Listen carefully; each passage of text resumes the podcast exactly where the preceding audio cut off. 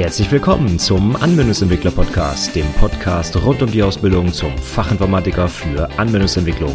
In dieser Episode gibt es eine Gruppendiskussion zum Thema Ausbildung und duales Studium. Viel Spaß! Hallo und herzlich willkommen zur 110. Episode des Anwendungsentwickler Podcasts.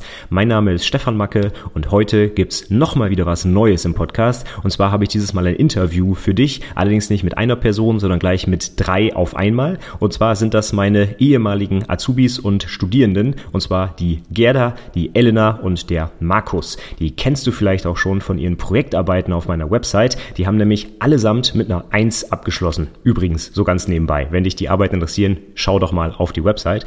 Aber heute soll es um was anderes gehen, und zwar um die Ausbildung und das duale Studium. Denn zwei von den dreien haben eine Ausbildung gemacht und sind jetzt aktuell dabei, im dualen Studium noch einen weiteren Abschluss zu erlangen. Und Elena hat direkt mit einem dualen Studiengang begonnen.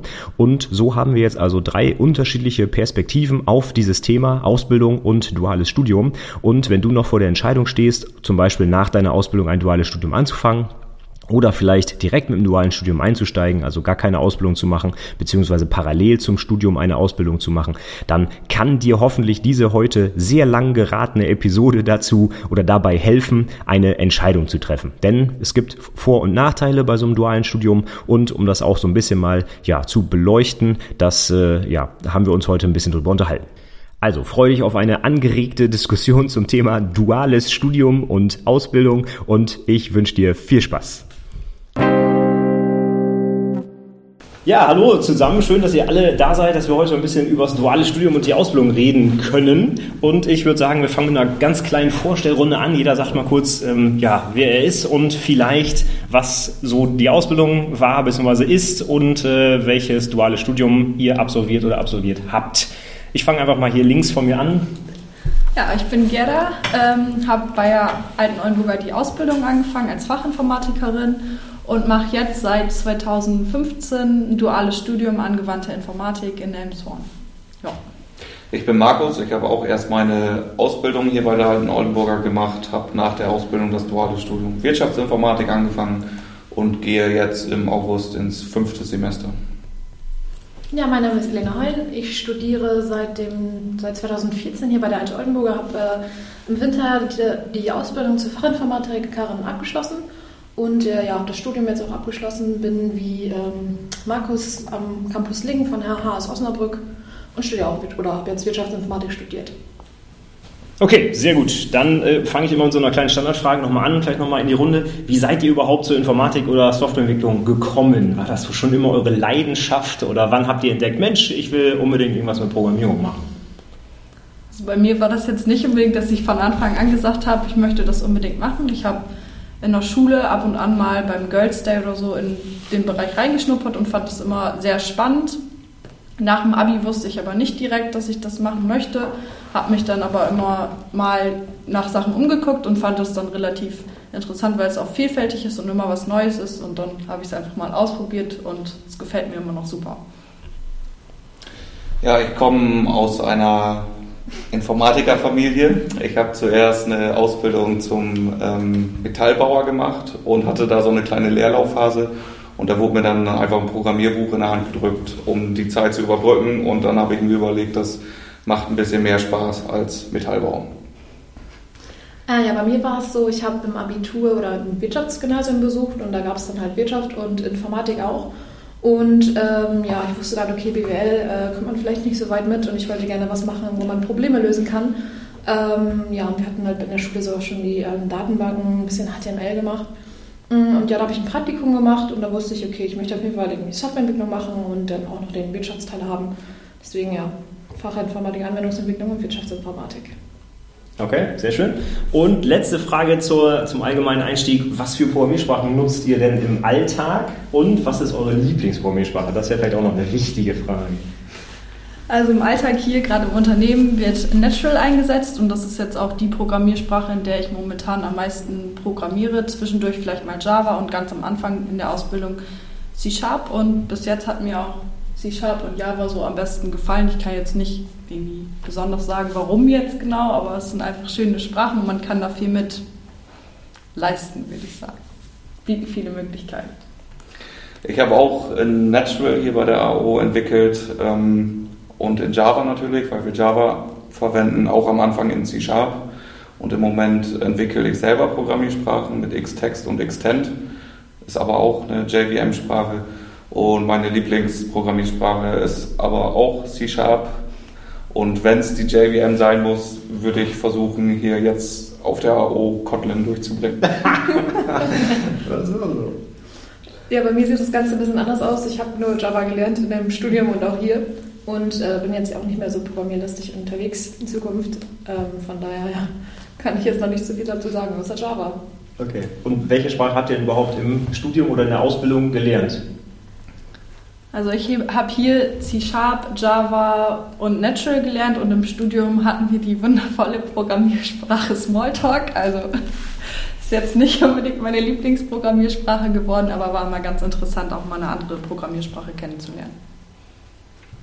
Ähm, ja, von der Ausbildung her genau das gleiche, Natural, Java und am Anfang noch C-Sharp. Im Studium eigentlich keine Programmiersprache, also was jetzt ähm, die Uni angeht, aber wenn es Beispiele gab, dann waren die meistens in Java oder wenn es um Pointer oder so ging in C. Ja, bei mir, ähm, das Studium haben, haben wir jetzt ja umgestellt, seitdem Markus da studiert und äh, wir haben das nochmal komplett an der äh, Programmiersprache Java gemacht, was ich aber auch persönlich sehr gut fand. Mhm. Okay. Gut, also im Prinzip kann man sagen, so äh, zumindest an den ähm, Berufsschulen, an den Universitäten, mit denen wir zusammenarbeiten, wird auf jeden Fall Java gelehrt, vielleicht sogar nochmal Smalltalk dabei, auf jeden Fall was objektorientiert ist. Ne? Das ist schon mal wichtig. Und das ist auch für uns natürlich interessant, weil das ja auch gerade in der Abschlussprüfung für den Fachinformatiker sehr gefragt ist.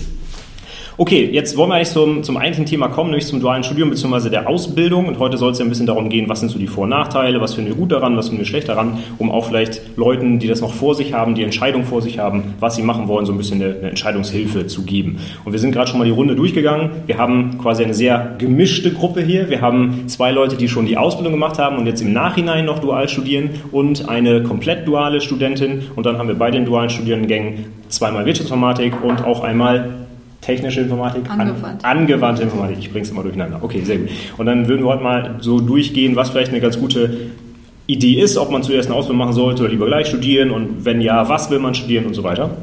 Und äh, nur kurz nochmal als äh, Voraussetzung, alle, die hier sitzen, haben also den Ausbildungsberuf Fachinformatiker für Anwendungsentwicklung gelernt und sind auch alle fertig, haben also alle die Prüfung schon bestanden. Und ähm, jetzt vielleicht die erste Frage im Studium, was für einen Abschluss habt ihr da überhaupt vor, bzw. schon erreicht? Also ist es der Bachelor of Science, of Arts, of irgendwas? Was, was kriegt ihr da eigentlich am Ende? Bei mir ist es der Bachelor of Science. Bei ja, bei uns, bei mir auch. Ja, okay. Und ähm, wir haben jetzt zwei unterschiedliche Studiengänge. Einmal Wirtschaftsinformatik an der Hochschule Osnabrück am Studienstandort Lingen, heißt es, glaube ich, oder am Institut für duale Studiengänge. Und dann haben wir einmal angewandte Informatik in Elmshorn an der Nordakademie. Nordakademie, sehr schön. Okay, also auch noch sehr unterschiedliche ja, ähm, Studiengänge tatsächlich. Und die Frage jetzt vielleicht nochmal in die Runde, warum habt ihr euch überhaupt für ein duales Studium entschieden? Also Elena, du hast ja von Anfang an studiert, aber die anderen beiden habt ja vorher noch eine Ausbildung gemacht. Was ist jetzt eure Intention, warum setzt ihr noch ein Studium drauf? Beziehungsweise Elena, warum hast du nicht erst eine Ausbildung gemacht, sondern direkt das Studium? Ja, was könnt ihr dazu sagen? Ja, ich ähm, habe vorher die Ausbildung gemacht und wollte danach einfach, dass man sich noch weiterbildet, dass man noch neue Sachen kennenlernt und irgendwie nicht stillsteht, einfach noch was machen, was hinterher dranhängen und deswegen habe ich mich für ein duales Studium entschieden. Ein Vollzeitstudium kam für mich nicht in Frage, weil ich hier bei AU wirklich gerne arbeite und es auch wirklich wichtig finde, dass man immer noch den Praxisbezug hat. Ich finde, bei einem Vollzeitstudium wäre man dann irgendwie nicht so drin oder ist teilweise raus. Also so finde ich es eigentlich ganz schön, dass man immer noch den Praxisbezug hat oder den Wechsel zwischen Theorie und Praxis. Ich wollte auch mit dem Studium noch eine Weiterbildung erreichen, ähm, einfach weil es mir im Moment noch Spaß macht zu lernen. Ich weiß nicht, wie es aussieht, wenn ich älter werde. Und ähm, habe mich für Wirtschaftsinformatik entschieden, um die, wie es beim kaufmännischen Beruf ja auch schon ist, immer die Wirtschaft nicht außer Augen zu verlieren und ähm, ja. Äh, ja, bei mir war es so, ich komme ja auch aus dem Emsland und kannte den Campus Lingen ganz gut und der wird mir auch öfters empfohlen von Freunden, Bekannten und wusste dann, okay, ich möchte das gerne in der Wirtschaftsinformatik am Campus Lingen machen. Ähm, und im Nachhinein äh, bin ich auch sehr froh, dass ich ein duales Studium gemacht habe, weil ähm, ich glaube, wenn man direkt aus dem Studium kommt und dann quasi ins Unternehmen, dann weiß man gar nicht, wie der Hase läuft, wenn man vorher nur Abitur gemacht hat. Und ähm, man sagt ja immer so Theorie-Praxistransfer und dass man das, was man im Studium lernt, ins Unternehmen bringen kann. Ähm, links ist eher so, dass ich Sachen aus dem Unternehmen mit ins Studium bringe, weil, man, weil es einfach komplett zwei verschiedene Welten sind. Von daher ist die Kombination, denke ich, ganz gut. Mhm, okay. Und das haben wir schon gehört, so für äh, Gerda war Vollzeitstudium keine Option, für euch anderen beiden. Wäre das mal in Frage gekommen? Oder? Ähm, in Frage gekommen wäre das noch vor der Ausbildung, aber nachdem ich einmal in der Praxis war, wollte ich das auch nicht missen, weil man ja weiß, dass äh, die Theorie immer sehr theoretisch ist, so wie es auch sein soll, aber ob es dann so Anwendung hat, wie ein Professor das vor 40 Jahren gelernt hat, ist dann immer die Frage im Arbeitsalltag. Das heißt, bei euch gibt es keine modernen Professoren, die auch mal was Neues reinbringen, oder? Also bei mir ja schon, ähm, auch bei dem ich die Bachelorarbeit geschrieben habe. Äh, das, der war schon sehr praxisorientiert. Aber ja, der, das ist auch eher die Ausnahme, würde ich sagen. Ja, es gibt solche und solche. also in Lingen jetzt. genau, in Lingen. Hm, okay. Kann man das jetzt, ihr beiden habt ja eine Ausbildung gemacht, kann man das mit dem Hochschullehrern vergleichen? Sind die eher in der Praxis, wenn man das vergleicht mit diesen Professoren? Oder? Also ich weiß, dass einige Dozenten auch noch nebenbei arbeiten oder beraten, wobei das kommt halt, denke ich, eher im BWL-Bereich vor, nebenbei noch ein bisschen Unternehmensberatung. Im Informatikbereich habe ich schon das Gefühl, dass die schon länger raus sind aus einem Unternehmen, um halt den Lehrstuhl inne zu haben oder so. Ähm, ja, aber das duale Studium an sich ist zumindest bei uns in Lingen schon so wie in der Schule, dass man da im kleinen Kreis mit, wir sind jetzt glaube ich 22 Personen sitzt und mit dem Dozenten so ein Lehrerverhältnis hat, dass man Fragen stellen kann. Also wir sitzen nicht mit 500 Leuten da und müssen zusehen, dass wir ganz schnell mitschreiben, sondern man kann auch Stopp machen und Fragen stellen. Das ist dann ja auch äh, nicht so, wie man sich das im klassischen Studium vorstellt, dass man irgendwie so äh, die Vorlesung bei einem Professor hat und dann irgendwelche Tutorien bei Dozenten oder wissenschaftlichen Mitarbeitern, sondern man hat es entweder direkt bei irgendwelchen Doktoren oder Professoren, ähm, dann ja, wie, wie gesagt, in so einem Lehrer-Schüler-Verhältnis. Bei uns ist das ähnlich. Also wir haben auch relativ kleine Gruppen. Wir sind jetzt auch nur 24, 25 Leute. Und ich finde das bei uns, also es kommt auch auf das Modul oder auf den Dozenten drauf an, aber wir haben auch viele, die nebenbei noch arbeiten und damit direkt quasi Erfahrung aus der Praxis auch mit einbringen. Also das ist eigentlich schon ganz gut. Mhm. Also ich kann es jetzt vergleichen, äh, ich bin ja selber Dozent an der PRWT in Fecht, das ist nochmal ein anderes Studium und dort ist im siebten Semester bei der, bei der Studienvertiefung IT tatsächlich ausschließlich mit Leuten, die auch nebenbei noch arbeiten, wobei das dann halt im Verhältnis zum ganzen Studium auch ein sehr geringer Anteil an Vorlesungen ist. Aber da wird auf jeden Fall darauf geachtet, dass halt die ITler wirklich auch aus der Praxis kommen, dass da auch ein bisschen was hängen bleibt und eben nicht Theorie von vor x Jahren. Ähm, okay, aber es ist ja schön, dass das auf den anderen oder an den anderen Universitäten auch so gehandhabt wird.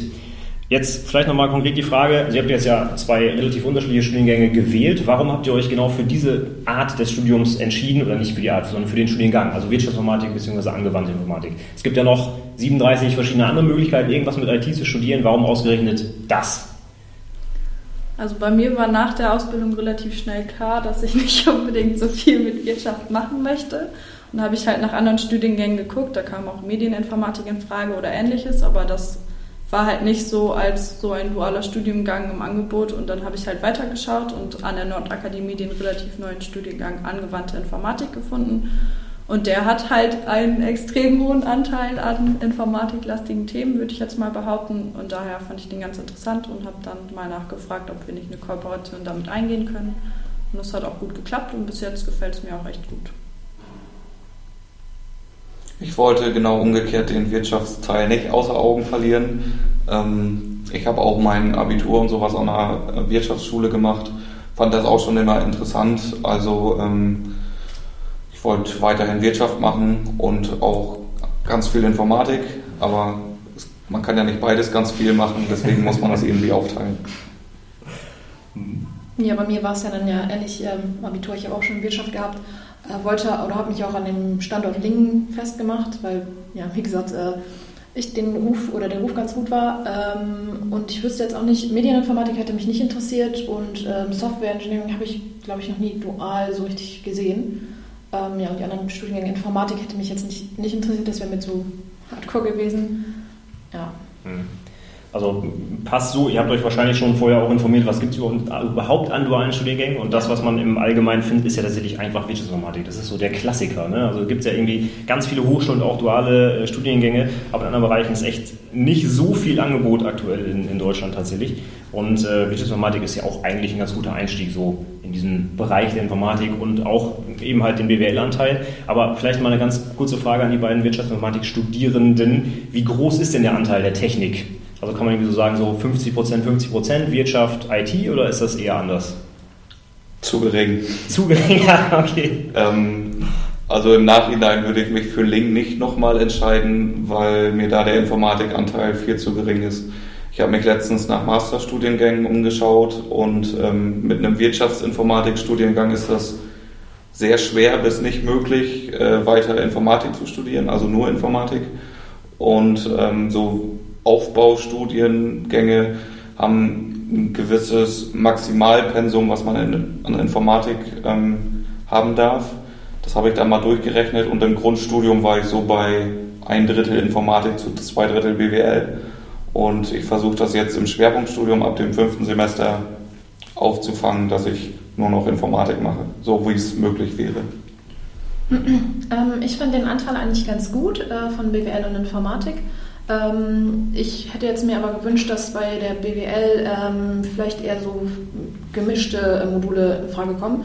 Also ich möchte jetzt dann auch einen Master studieren in Wirtschaftsinformatik und äh, da findet man auch so, so, Module wie zum Beispiel IT-Controlling. So, das ist für mich die Vermischung von Wirtschaft und äh, IT.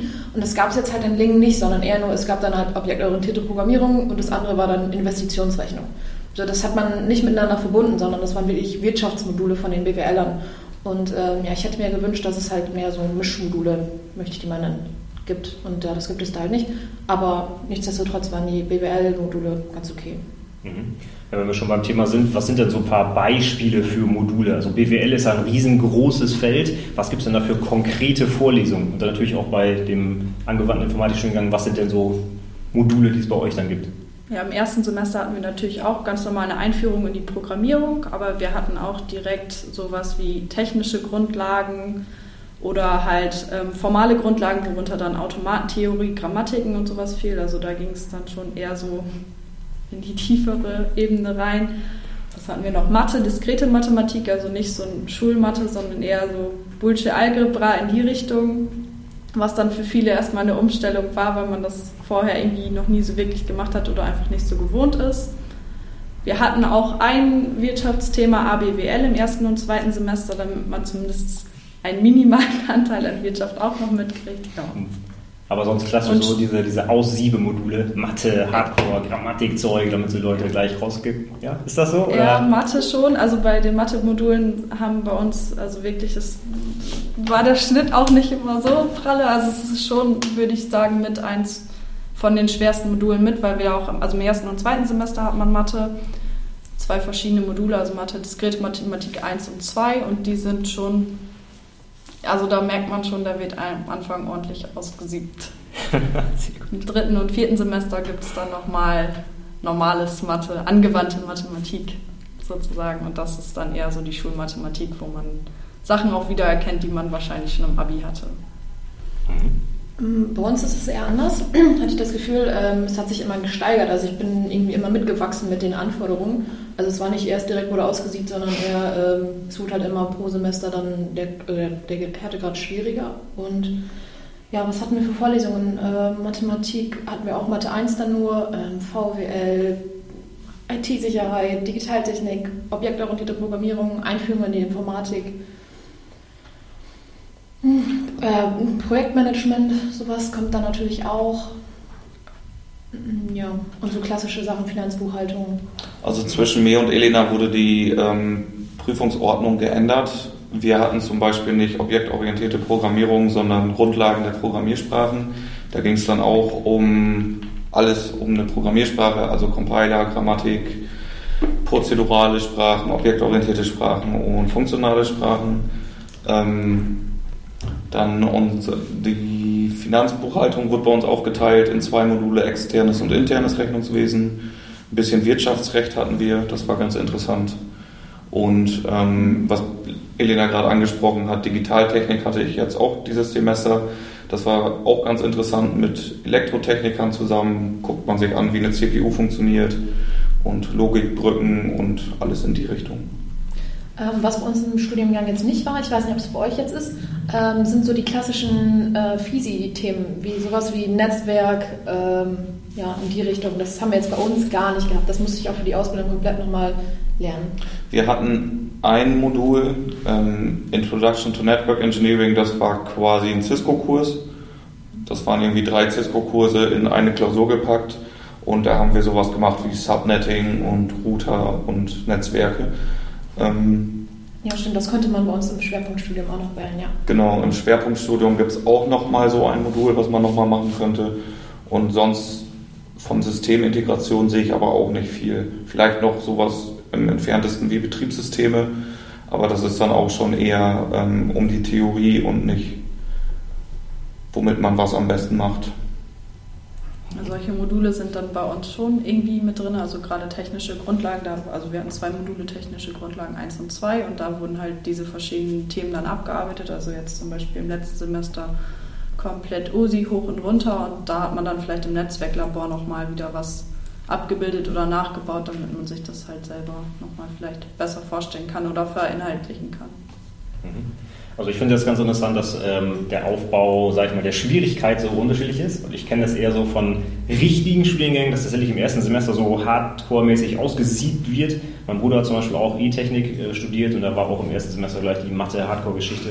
Bei uns an der PRWT macht im ersten Semester die Einführung auch gleich sogar der äh, oberste Professor, sag ich mal, der möchte dann auch immer Hardcore-Wissen abfragen. Und aus meiner eigenen Studienzeit kenne ich noch einen äh, Studienkollegen, der tatsächlich dann in einer Klausur im sechsten Semester durchgefallen ist und deswegen das Studium nicht geschafft hat. Aber die Klausur wurde nachgeholt aus dem ersten Semester. Also er konnte die Klausur fünf Semester schieben und ist dann am Ende deswegen durchgefallen. Das war natürlich äh, sehr hart. Wie ist denn das so bei euch mit den Bestehensquoten? Also sieht man da, dass die Anzahl der Teilnehmer bis zum Ende des Studiums deutlich weniger wird oder bleibt das eigentlich eher gleich? Also bei uns, wir haben jetzt im ersten, okay, im ersten Semester haben wir zwei Personen verloren, aber die sind freiwillig ausgeschieden. Die haben halt gemerkt, dass es nicht so deren Studiengang sind. Und ansonsten haben wir jetzt ein paar Leute, die wirklich im Zweit- oder Drittversuch in der Mathe-Modulen sind. Die anderen Module gehen eigentlich überwiegend, also da sind die meisten auch gut durchgekommen. Der Schnitt ist zwar nicht immer so atemberaubend bei uns, aber okay. es kommen halt noch alle irgendwie mit. Mhm. Ähm, ja, also überwiegend in den Mathe-Modulen, finde ich, merkt man, dass es schon, dass das so die Module sind, wo die meisten dann Probleme haben. Gerade wenn man irgendwelche formalen Weise herleiten soll oder sonstiges. Ja. Und äh, okay es da dann nicht direkt am Anfang passt. Unsere Studiengruppe ist noch komplett. Ähm, ich weiß nicht, wie es im fünften Semester aussieht, weil halt auch einige im Drittversuch jetzt waren. Im vierten Semester einmal schieben und zweimal durchfallen. Ähm, ich gehe aber davon aus, dass wir auch im fünften noch komplett sind. Wir sind, glaube ich, mit 24 Leuten gestartet, bis jetzt noch ungefähr 20. Ich kann es gar nicht genau sagen, drei oder vier Leute haben aufgehört. Ähm, aber eher, weil das nicht deren Fall war. Also klar haben wir auch mal welche, die durchfallen, ähm, aber das ist eigentlich eher so, dass die Leute einen ziemlich großen Ehrgeiz haben und ähm, da dann auch zusehen, dass sie da wieder durchkommen. Also klar kann man manchmal durchfallen, aber dann bestehen die das eigentlich immer. Also so im Vergleich zu einem echten Studium, wo dann wirklich auch vielleicht aus 500 Leuten wirklich ausgesiebt werden muss, ist es schon so, höre ich raus, dass beim dualen Studium die Leute, die das anfangen, das auch schon durchziehen. Außer sie stellen wirklich fest, Mensch, das war überhaupt nicht das, was ich mir vorgestellt habe, ich will einen anderen Beruf erlernen oder sonst was. Ja. Aber wenn man erstmal dabei ist, ist die Chance, dass man auch den Abschluss macht, relativ hoch anscheinend. Ja. Ich denke, da ist auch eine gewisse Hemmschwelle. Wenn ich im Vollzeitstudium abbreche, dann muss ich das vielleicht meinen Eltern erklären und wenn ich ein duales Studium abbreche, muss ich zu meinem Chef gehen und gegebenenfalls noch sehr viel Geld zurückbezahlen, je nachdem, wie lange ich schon studiert habe. Mhm. Deswegen äh, ist vielleicht der Druck von außen auch ein bisschen höher. Ja, und die Unternehmen sieht man dann ja auch schon vorher aus. Also man kann sich ja nicht nur bewerben und muss ein NC von 2.1 haben oder so, sondern die Unternehmen sagen, okay, wir nehmen dich jetzt. Stimmt, ja. Das äh, kann man natürlich schlecht vergleichen, weil im Studium darf natürlich jeder und duales Studium muss man diese Hürde nehmen, das ist so richtig, ja, das stimmt. Ähm, wir haben ja schon so ein bisschen grobe Rahmendaten ab und zu mal gehört, wie groß überhaupt die Studiengruppe ist. Aber was mich natürlich auch noch ähm, interessiert, das schöne Wort Diversifikation. Wie sieht denn eure Studiengruppe aus? Also wie viele junge Damen und Herren sind dabei? Wie viele Leute sind überhaupt in eurem Studiengang? Ja, wir sind jetzt, also wir sind glaube ich wirklich 25 Leute und davon sind wir fünf Frauen.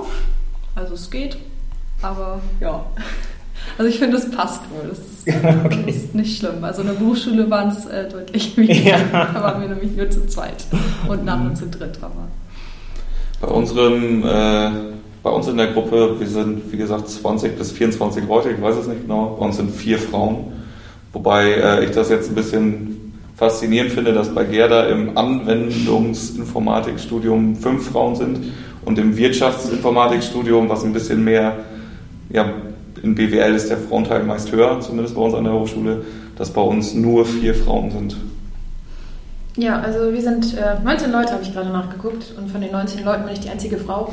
Aber das ist jetzt auch, glaube ich, der Ausnahmezufall, also der Ausnahmefall. Ja.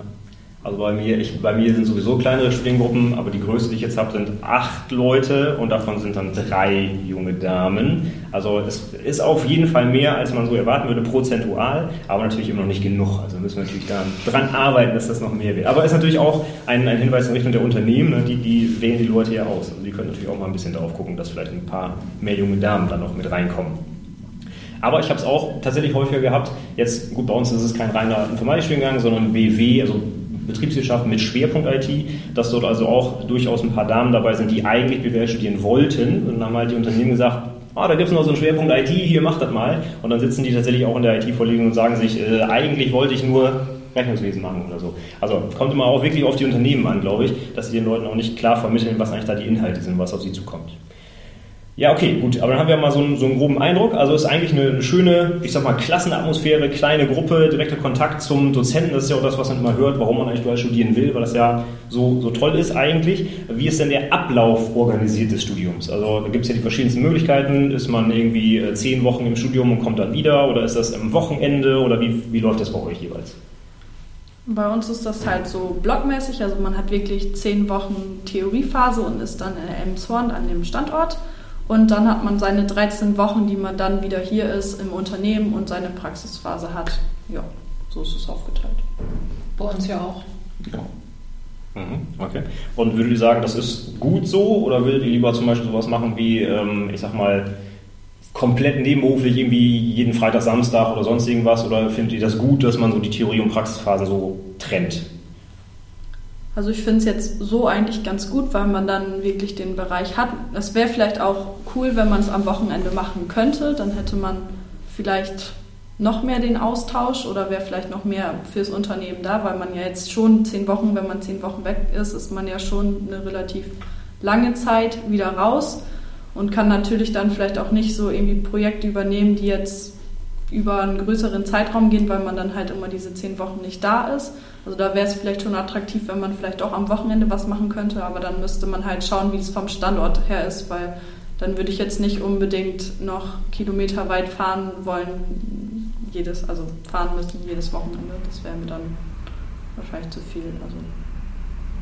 Vom Studieren her finde ich das im Blog sehr gut, weil das hängt halt alles zusammen. Ich muss mir keine Gedanken über die Praxis machen. Ähm, die Module sind meistens sehr nah aneinander gelegt, also die einzelnen Vorlesungen in einem Modul, sodass man, wenn ich jetzt ähm, alle zwei Wochen samstags ein Modul hätte, wär, müsste ich mich immer wieder reinlesen. So ist es halt wie eine Schule, man kann auch ohne Vorbereitung hingehen. Und ähm, am Ende des Semesters gibt es halt ein, zwei Wochen, da werden die Klausuren alle geschrieben, also vorher einmal hinsetzen und lernen und nicht noch irgendwie mit dem Arbeitsalltag durcheinander kommt, wenn ich dann für die Klausur lernen müsste. Hm, also ich sehe das ähnlich, finde es auch sehr gut so. Ähm, ja, da ist aber natürlich dann wieder das lästige Thema Praxistransferprojekte, die dann ähm, ja irgendwie nicht so einen guten Anschluss finden, meiner Meinung nach. Ich glaube, das wäre halt angenehm, wenn man das wirklich so am Wochenende machen würde oder vielleicht so in der Woche ein paar Tage. Ähm, so ist es halt schwierig, dann ja, das miteinander zu verwenden. Aber da kommst du bestimmt gleich nochmal zu. Ja, auf jeden Fall. Gut, da würde ich mal ganz äh, kurz einmal anschließen wollen. Also gerade, weil ich es gerade gesagt habe, ihr seid zehn Wochen quasi raus, kommt wieder ins Unternehmen. Wie läuft denn dann überhaupt die Arbeit im Unternehmen ab? Also habt ihr da alle zehn Wochen oder jedes halbe Jahr quasi ein komplett neues Thema, was ihr dann für drei Monate mal bearbeiten dürft? Oder habt ihr überhaupt eine Chance, länger an irgendwelchen Projekten zu arbeiten? Wie funktioniert das in der Praxis? Ja, es kommt, man hat vielleicht, also gerade Markus und ich wahrscheinlich, man hat vielleicht kleine Bereiche, für die man zuständig ist, weil man schon die Ausbildung vorher gemacht hat und da halt häufiger im Unternehmen war und dann vielleicht danach schon kleine Projekte hatte.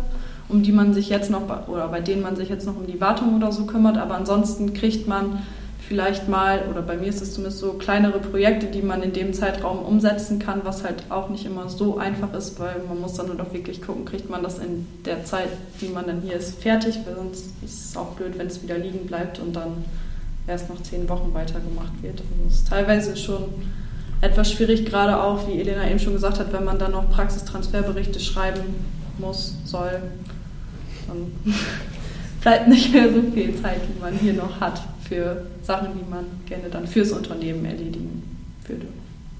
Ich habe nach der Ausbildung ein großes Projekt angefangen zur Ablösung einer Entwicklungsumgebung und ähm, das, in dem Projekt bin ich jetzt noch voll drin. Das heißt, in der Zeit, in der ich im Studium bin, sind die Anwender davon schön auf Fehlersuche, sodass ich, wenn ich wieder da bin, ähm, eigentlich immer weiß, womit ich anfangen kann, weil ich dann weil ich von denen direkt gut gesammelt die Sachen bekomme, dass ich mich nicht noch erst reinfuchsen muss.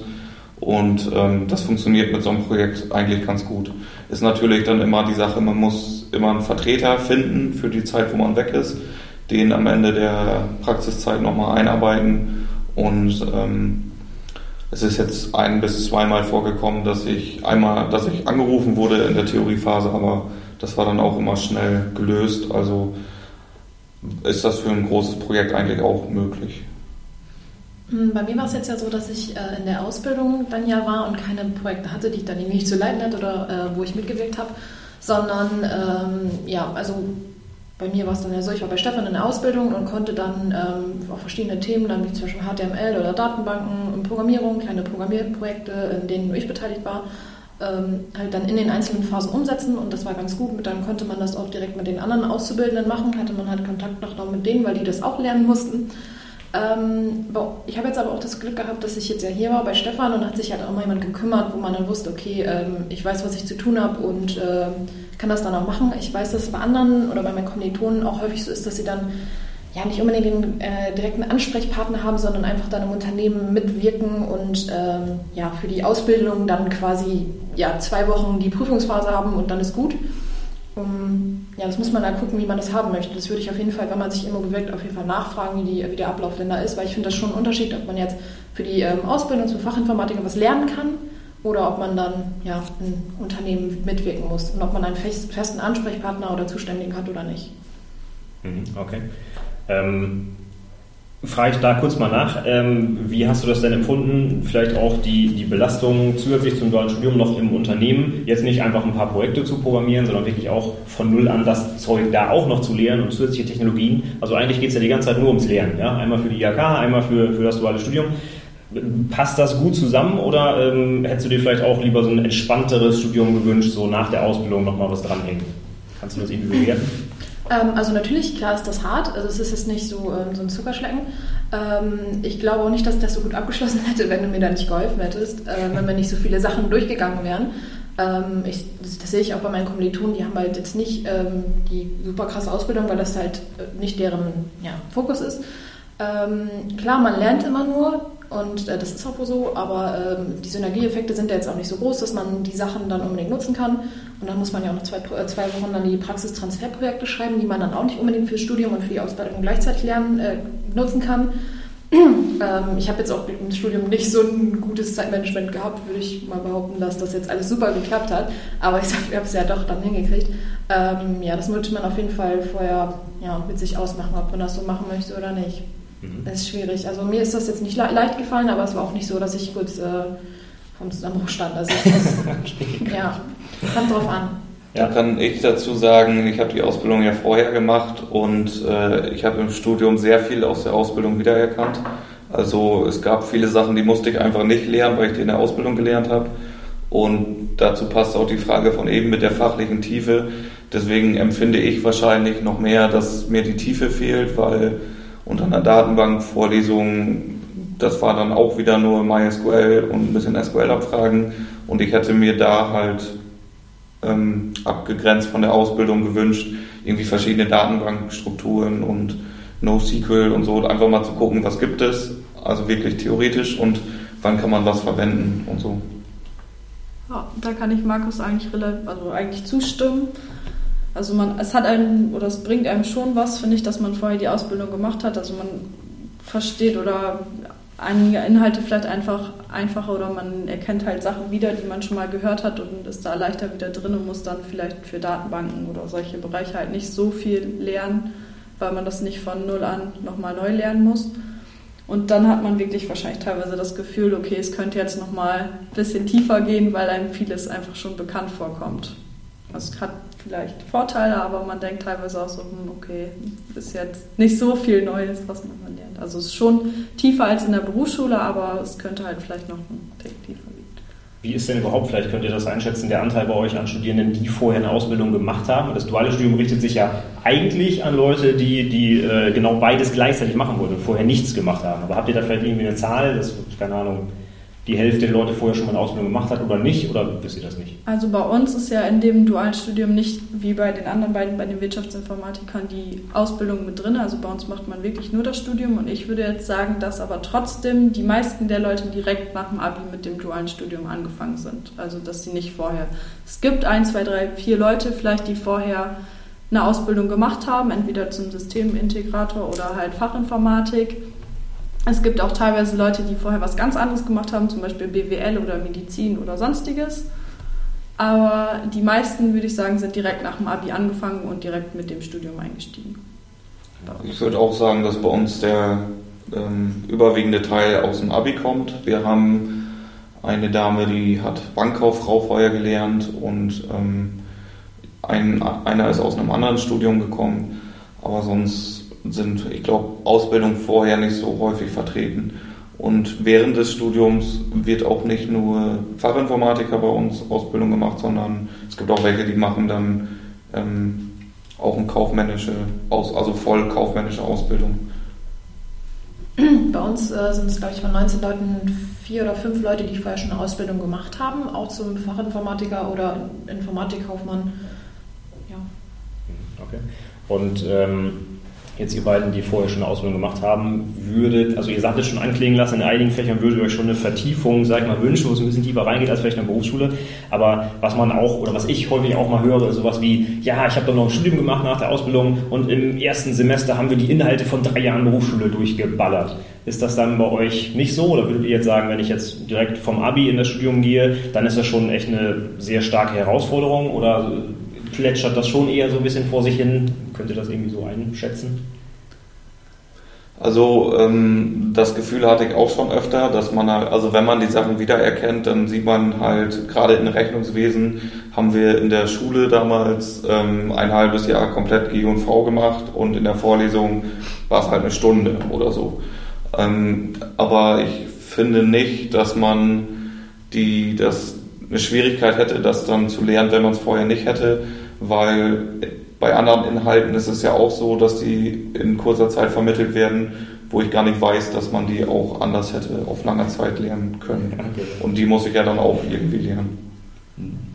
Also ich frage nur deswegen, weil ich selber ja auch einen Programmierkurs habe und ähm, ich habe jetzt auch zum Beispiel einen, gerade in der Vorlesung, der vorher komplett Fachinformatiker Anwendungsentwicklung gelernt hat und der langweilt sich natürlich zwischendurch schon, aber ich würde zum Beispiel in einem Semester, also wir haben 48 Unterrichtseinheiten, a 45 Minuten, das komplette Programm von was ist eine Variable bis hin zu Polymorphie durchknallen. Und das dauert dann tatsächlich genau über euch zehn Wochen. Und das ist natürlich eigentlich utopisch in der Zeit, wirklich diese Komplexität irgendwie zu lernen. Und dann sehe ich halt schon, dass die Leute, die vorher gerade noch nie was mit Programmierung vielleicht zu tun hatten, da echt Probleme haben. Und dann auch meistens so in der Hälfte des Semesters habe ich so das Gefühl, auch langsam abschalten und gar nicht mehr nachkommen.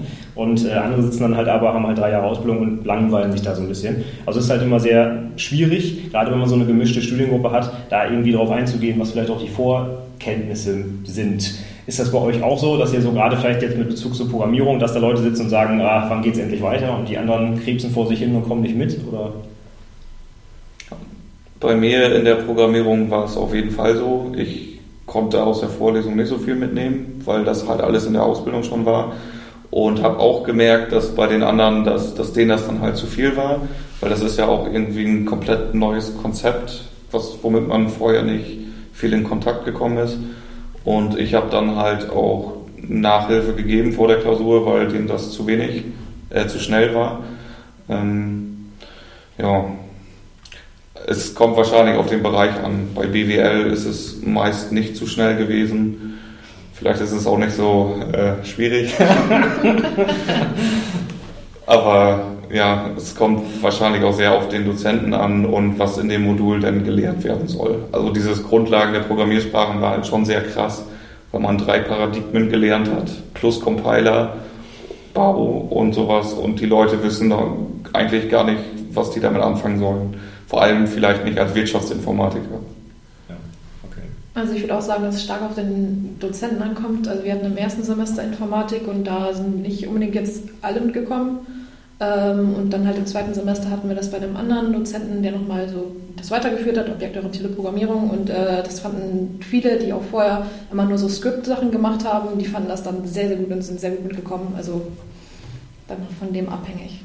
Okay. Ich weiß von der Uni in Oldenburg noch, dass die ihre Prüfungsordnung umgestellt haben. Die haben jetzt über zwei Semester hinweg eine Vorlesung, die mehr Credit Points bringt. Ähm, wo es um Programmierung geht und gleichzeitig um Algorithmen und Datenstrukturen, also dass sie das direkt mit Code dann verbinden.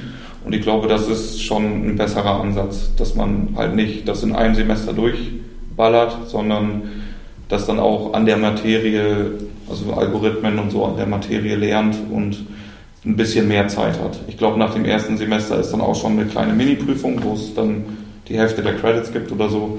Aber das ist dann, der Druck ist dann nicht so groß. Okay. Wie groß, also das ist natürlich mein Lieblingsthema, die, die Programmierung, wie groß ist überhaupt der Anteil an wirklichen Hardcore-Programmierveranstaltungen? Ich kann das nur vergleichen mit dem Studium in, in Fechter an der PWT. Das ist kein Wirtschaftsinformatik, sondern BW mit Schwerpunkt IT, aber die haben quasi auf sieben Semester in einem einzigen Semester eine Vorlesung zum Thema Programmierung und da muss ich dann halt alles durchballern, was ich gerade schon gesagt habe. Ähm, wie ist es bei euch? Also wie viele Fächer oder wie viele, ich weiß nicht, prozentuale Anteil macht ihr wirklich was mit Programmierung in den Vorlesungen? Meinst du jetzt wirklich, wo man wirklich was programmiert oder würden so technische oder Datenbanken oder so, da wird das auch nee, wirklich mit Programmierung, also wirklich Code produzieren oder wirklich mal vielleicht einen Algorithmus äh, aufschreiben, keine Ahnung, Struktogramm, wenn man das heute noch macht oder irgendwie, irgendwie was, was wirklich mit Code produzieren zu tun hat. Da hatten wir jetzt im ersten Semester jetzt, sage ich mal, nicht so mega viel. Also man hat natürlich halt seine Einführung in Programmierung, wo wir dann halt Smalltalk behandelt haben und da dann in so einem Blended Learning Online Kurs, deswegen hatten wir da auch, hatte man quasi sein eigenes Tempo, man hatte Kapitel und konnte sie dann durchbearbeiten. Man hatte zwar einen bestimmten Zeitpunkt, zu dem man dann irgendwo sein sollte, musste, aber ansonsten konnte man so in seinem eigenen Tempo arbeiten. Und ja, das war, sage ich jetzt mal, der Schwerpunkt, den wir so im ersten Semester hatten. Im zweiten hatten wir dann nochmal Programmierung 2, wo wir dann in Smalltalk eine Hausarbeit umsetzen oder da war halt die Prüfungsleistung eine Hausarbeit und dann ab dem, ich glaube im zweiten oder noch im zweiten und dritten Semester hatten wir dann zum Beispiel Algorithmen und Datenstrukturen noch dazu, wo man dann halt verschiedene Methoden und Techniken untersucht hat und halt dann auch verschiedene Algorithmen durchgegangen ist. Und das hatten wir dann sozusagen daneben bei. Und jetzt im vierten Semester dann vielleicht nochmal Softwarequalität, wo wir jetzt nicht direkt, sage ich mal, Code geschrieben haben, aber wo wir zum Beispiel aufs Testen eingegangen sind oder auf Methoden und Techniken. Und in den nächsten Semestern kommt dann sowas wie Software Engineering und solche Module. Jetzt haben wir noch Praxis der Softwareentwicklung, wo wir dann auch komplett nochmal Unit-Testing und alles Mögliche lernen und dann im fünften Semester da auch unsere Hausarbeit in Java schreiben. Bei mir war der Anteil bis jetzt nicht so hoch. Also ähm, klar, UML und Software Engineering und sowas hatten wir auch bis jetzt, aber Programmieren eigentlich gar nicht. Wir hatten im ersten Semester ein Modul, wo der Dozent das so gelehrt hat, dass wir in der Klausur auch ein bisschen Java-Code stehen hatten und zum Beispiel Fehler suchen mussten. Ähm, allerdings war das im Nachhinein gesehen gar nicht an das Modulhandbuch angelehnt, sondern er hat das selber interpretiert. Also wäre das da eigentlich auch nicht gewesen und somit selber Code produzieren eigentlich 0%. Wobei ich jetzt natürlich schon weiß, dass im fünften Semester ein Programmierprojekt kommt im Schwerpunktstudium. Hm, ja, genau. Ähm, ja, die Studienordnung wurde ja geändert, wie gesagt. Aber wir hatten jetzt im OP ähm, hatten wir einen ziemlich großen Programmieranteil. Dann ja, Programmierprojekt ist auch super, da kann man auch was Eigenes machen. Und wir hatten HTML, XML, ist das bei euch auch noch? Das gibt es auch noch im fünften Semester, ja. Genau, da haben wir eine eigene Website ähm, komplett in einem Team zusammen programmiert. Das ist auch ganz gut. Okay. Also der Dozent, der das interpretiert, das gibt es bei uns auch. Also ich interpretiere dann ein bestimmtes Fach im fünften, sechsten Semester auch so, dass wir dann nochmal was programmieren müssen und das auch viel zu wenig ist. Aber äh, wenn ihr jetzt gerade so schaut, Leute, die jetzt wirklich das duale Studium machen und parallel dazu die Ausbildung, vielleicht sogar zum Anwendungsentwickler, was ja hier das Thema ist, da werden die im dualen Studium anscheinend gar nicht so gut auf das hin trainiert, was sie eigentlich machen sollen, nämlich programmieren. Verstehe ich das so richtig? Oder? Ja, also im Studium selbst ist die Programmierung nicht so hoch. Man kann bestimmt darüber diskutieren, dass das ja dann vielleicht auch ähm, eher Aufgabe des Unternehmens ist, das Programmieren zu lassen oder die Theorie, die man, so wie es gedacht ist, im Studium lerne ich, was ist Objektorientierung und im, in der Praxis kann ich es dann direkt anwenden. Ähm, aber ich würde mir schon wünschen, dass das ein bisschen mehr ist. Vor allem auch, ähm, was so Qualitätssachen angeht, Unit-Testing und so. Wenn man das bei uns mal anspricht, dann sagt der Dozent, ja, habe ich schon mal gehört, aber nee, ist nicht so, muss man nicht. So. oh Gott, was ist das denn? Das finde ich bei uns eigentlich ganz gut. Also wir haben jetzt wirklich ab dem dritten Semester hatten wir jetzt Praxis der Softwareentwicklung und da sind wir auch wirklich dann mit, oder jetzt im vierten dann halt mit Unit-Tests angefangen. Also haben wirklich eine Anwendung. Wir haben uns vorher ein Szenario überlegt. Wir mussten halt so ein ähm, Helpdesk sollten wir abbilden, so eine Simulation und das sollten wir halt programmieren und da haben wir uns vorher dann wirklich Gedanken gemacht, ähm, was gibt es für Use Cases, wie soll das aufgebaut sein und sind dann quasi mit Unit-Tests angefangen und haben versucht, das umzusetzen, um so uns jetzt quasi auf die Hausarbeit im fünften Semester vorzubereiten, wo wir dann halt eigenständig auch was umsetzen sollen. Es soll dann auch mit Unit-Tests oder Test-driven, die oder testgetrieben entwickelt werden. Und das fand ich eigentlich ganz gut, weil man da halt auch mal diesen Ablauf sieht und das kennenlernt. Und gerade ab dem fünften Semester kommen dann, glaube ich, auch wirklich noch spannende Module wie halt Usability Engineering oder Software Engineering. Mobile Anwendungen kann man als ähm, Wahlpflichtfach nehmen und alles Mögliche. Also da kommt, glaube ich, noch einiges, wo man dann auch wirklich programmiert oder mehr programmiert noch. Okay. Aber dann haben wir halt nicht mal gut klar. Das heißt, Wirtschaftsinformatik bei ähm, euch beiden, da haben dann vielleicht die Berufe, die eher wirtschaftliche Ausrichtung haben, also irgendwelche Kaufleute wahrscheinlich ein bisschen mehr von, weil sie dann halt Rechnungswesen, BWL und so noch im Studium dazu lernen. Und für die IT, gut klar, kommt es dann halt offensichtlich auf den Studiengang an, wie wir gerade hören, ja. Angewandte Informatik sind halt vielleicht ein bisschen mehr Programmierung und auch über die Semester verteilt. Und bei euch jetzt zum Beispiel in der letzten Auflage der, der Studienüberwachung anscheinend fast gar nicht mehr vertreten, die Programmierung. Ne? Okay, also ganz wichtiger Hinweis für alle, die sich da ähm, berufen fühlen, Dualstudium zu machen, schaut genau hin, welchen Studiengang ihr euch auswählt und schaut vielleicht mal darauf, welche Module da angeboten werden, was die Inhalte sind. Ja. Dann ist ja noch eine Idee eigentlich beim dualen Studium, dass wir die ganzen Inhalte, die wir da lernen, Markus hat es gerade angesprochen, Theorie und dann Praxis im Unternehmen, wie kriegen wir denn diesen Transfer überhaupt hin? Und da gibt es jetzt, äh, weiß ich zumindest schon von euren Studiengängen ja die Idee, hatten wir es schon ein paar Mal gehört, die Praxistransferprojekte oder Berichte. Was hat es denn damit auf sich und bringt das auch was? Fangen wir mal bei den lachenden Kollegen an, bei Elena vielleicht. Ähm, ja, bei uns ist es ja so, wir schreiben, äh, wir haben insgesamt ja 30 Module und äh, ja, in fünf Semestern dann. Wir schreiben halt zu jedem ein Praxistransferprojekt, das heißt äh, drei bis fünf Seiten pro Modul äh, mit einem Thema aus dem Unternehmen, wobei man die Module ab dem zweiten Semester auch verbinden kann, also dann zwei Module zusammennehmen und dann halt ja, sechs bis zehn Seiten schreiben. Ähm, genau. Ja, ich hab, wir haben jetzt hier zwei Wochen für die Bearbeitungs- oder für die Bearbeitungszeit im Unternehmen. Das heißt, ich kann dann zur Arbeit kommen und die hier schreiben. Ähm, in Lingen ist es gerade so, äh, die haben doch gerade eine Umstellung, die wollen das noch zur Prüfungsleistung machen und deswegen ähm, ist das da noch ein bisschen schwebend. Ähm, aber es ist dann so, dass man dann das, dann das PDP in einem Portal hochlädt und dann der Dozent, der jeweilige Dozent das dann äh, korrigiert, außer man verbindet die. Man kann auch jemand, mit jemandem äh, anderes zusammenschreiben aus dem Studium oder aus dem Unternehmen.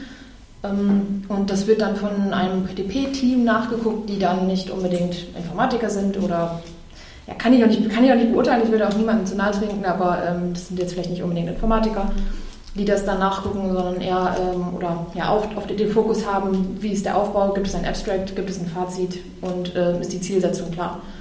Und äh, ja, man versucht dann halt immer zum Beispiel in Software Engineering, ähm, das hat, klappt dann immer ganz gut. Wenn man so ein Software Engineering-Thema hat, dann kann man sagen, okay, ich habe jetzt hier das, das programmiere ich und dann erkläre ich das. Ähm, ja, Versicherung, zum Beispiel Logistik, ist dann immer ein bisschen was schwieriger, da muss man sich dann was überlegen. Ähm, ja, also ich finde das sehr schwierig, das zu verbinden, ähm, weil, wie gesagt, ja, die Themen nicht immer unbedingt im Unternehmen zu finden sind. Dann äh, ist auch zum Beispiel im, in der Modulbeschreibung ja auch beschrieben, hat Markus ich letztens noch nachgeguckt, dass man 40 Stunden pro, äh, pro PTP aufbringen sollte. Das ist quasi der Workload. Und das ist halt dann schon, wenn man überlegt, dass man ja vielleicht nur sechs Wochen zwischen den Semestern hier ist, dann sollte und sechs Module hat, dann wäre das ja quasi schon die Arbeitszeit und das ist dann halt schon krass. Also es dauert nicht so lange, also würde ich mal behaupten. Ich glaube nicht, dass ich, also klar, an manchen PDPs schon, wenn man das programmiert, dann kann es immer sein, dass man eine Woche programmiert und dann was dazu schreibt. Klar, aber ansonsten dauert es nicht so lange. Also der, die, der Arbeitsaufwand würde ich jetzt pro PTP so 10, 15 Stunden hm. rechnen ungefähr. Und ja, das ist schon ein harter Tobak. Man muss das ähm, ja dann auch fristgerecht abgeben. Ich glaube, zehn Wochen ist das bei uns. Das schafft man noch nicht immer. Ähm, ja, genau. Bei mir ist das PTP auf jeden Fall der größte Stressfaktor im Studium, weil ähm, man macht das ja sowieso nicht gerne. Und wenn ich aus dem Studium komme und ja mein richtiges Projekt hier auch habe, was ich bearbeiten muss, dann hat man eigentlich immer im Nacken, egal was man macht, ich muss noch PTPs schreiben. Und weil das meiner Meinung nach mit dem Praxistransfer, so wie das da angedacht ist, halt nicht so gut funktioniert, ist das für mich eigentlich nur eine Überbelastung und kein wirklicher Mehrwert. Ich habe auch PTPs verbunden. Ähm, einmal habe ich eins geschrieben über vier Module. Das konnte ich dann über mein laufendes Projekt machen. Das ähm, fand ich sehr gut. Das hatte dann auch einen Umfang von 20 Seiten. Da konnte man dann auch mal in die Tiefe gehen. Aber diese fünf Seiten kann man sich meiner Meinung nach auch sparen. Und wie Elena sagte, ähm, den Workload, den man da hat, dann sollte man aber auch nicht argumentieren, dann schreibt noch zehn Seiten, weil irgendwie will ich auch noch richtige Arbeit machen.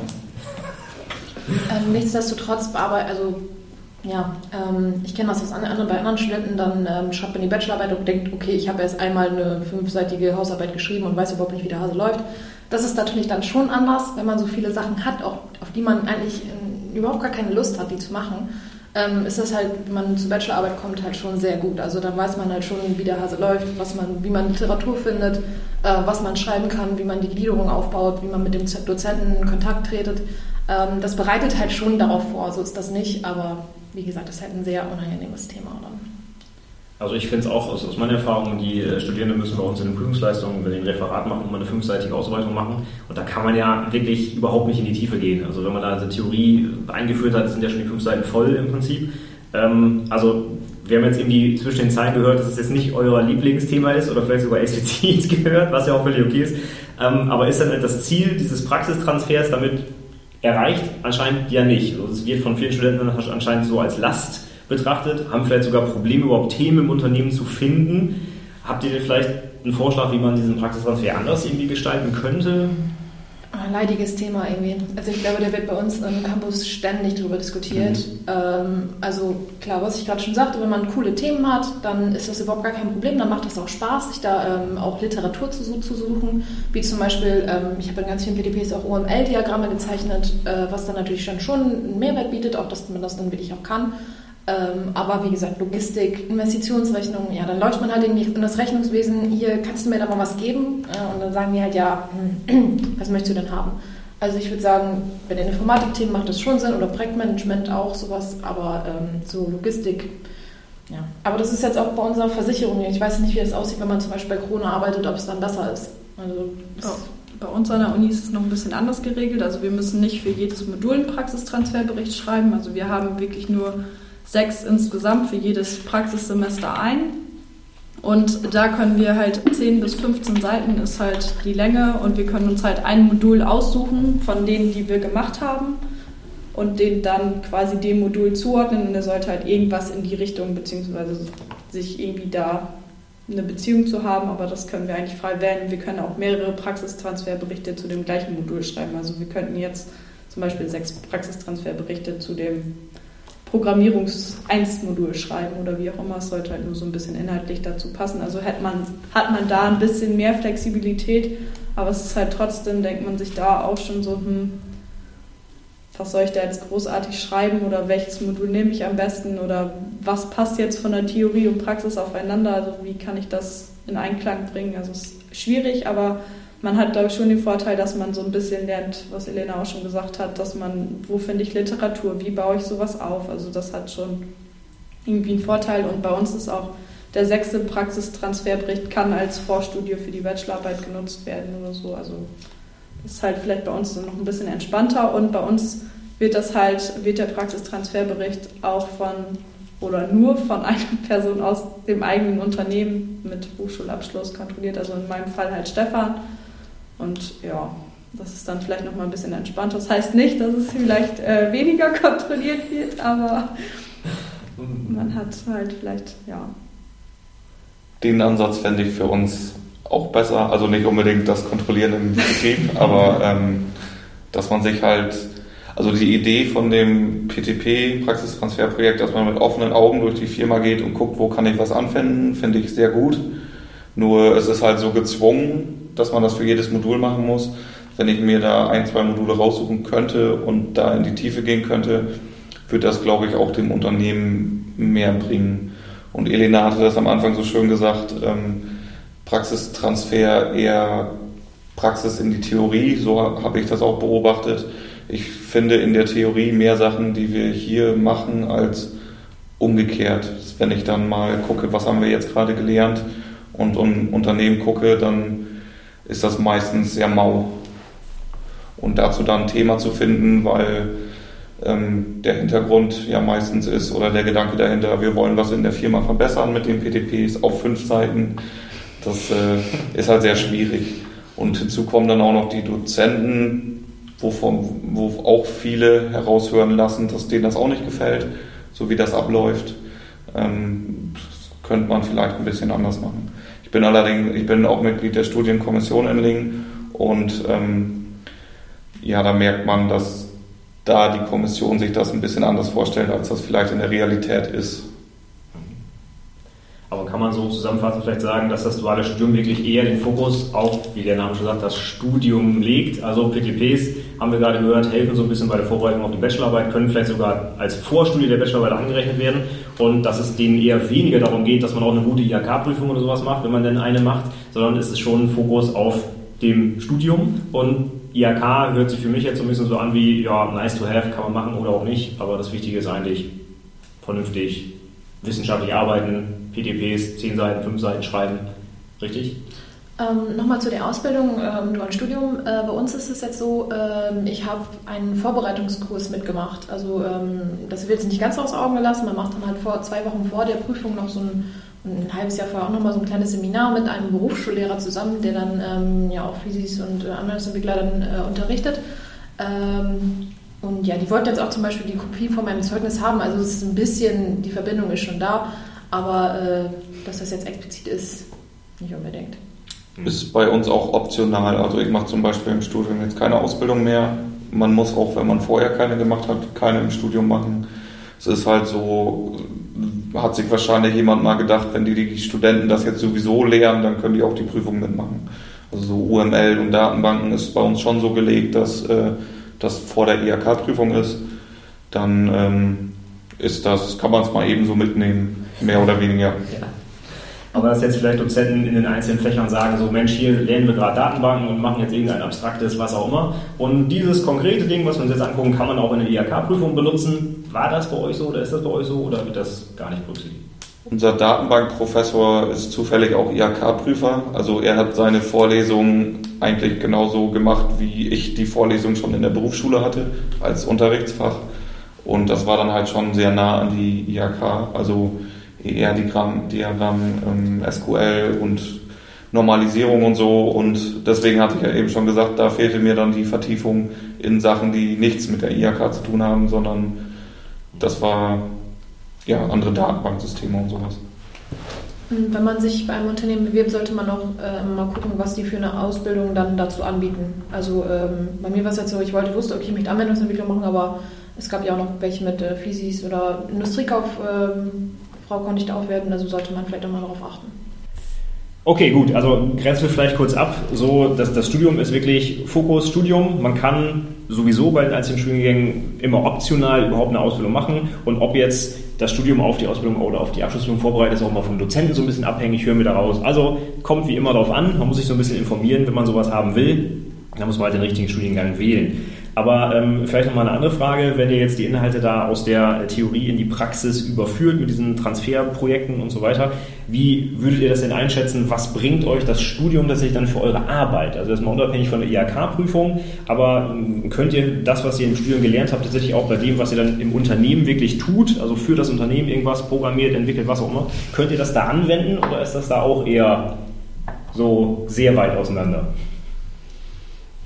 Ist vermutlich sehr modulabhängig. Also ähm, wenn ich jetzt ohne Ausbildung vorher das Modul Datenbanken höre und ähm, da geht es um relationale Datenbanken, das finde ich wahrscheinlich im Unternehmen sehr schnell wieder und kann es auch verwenden.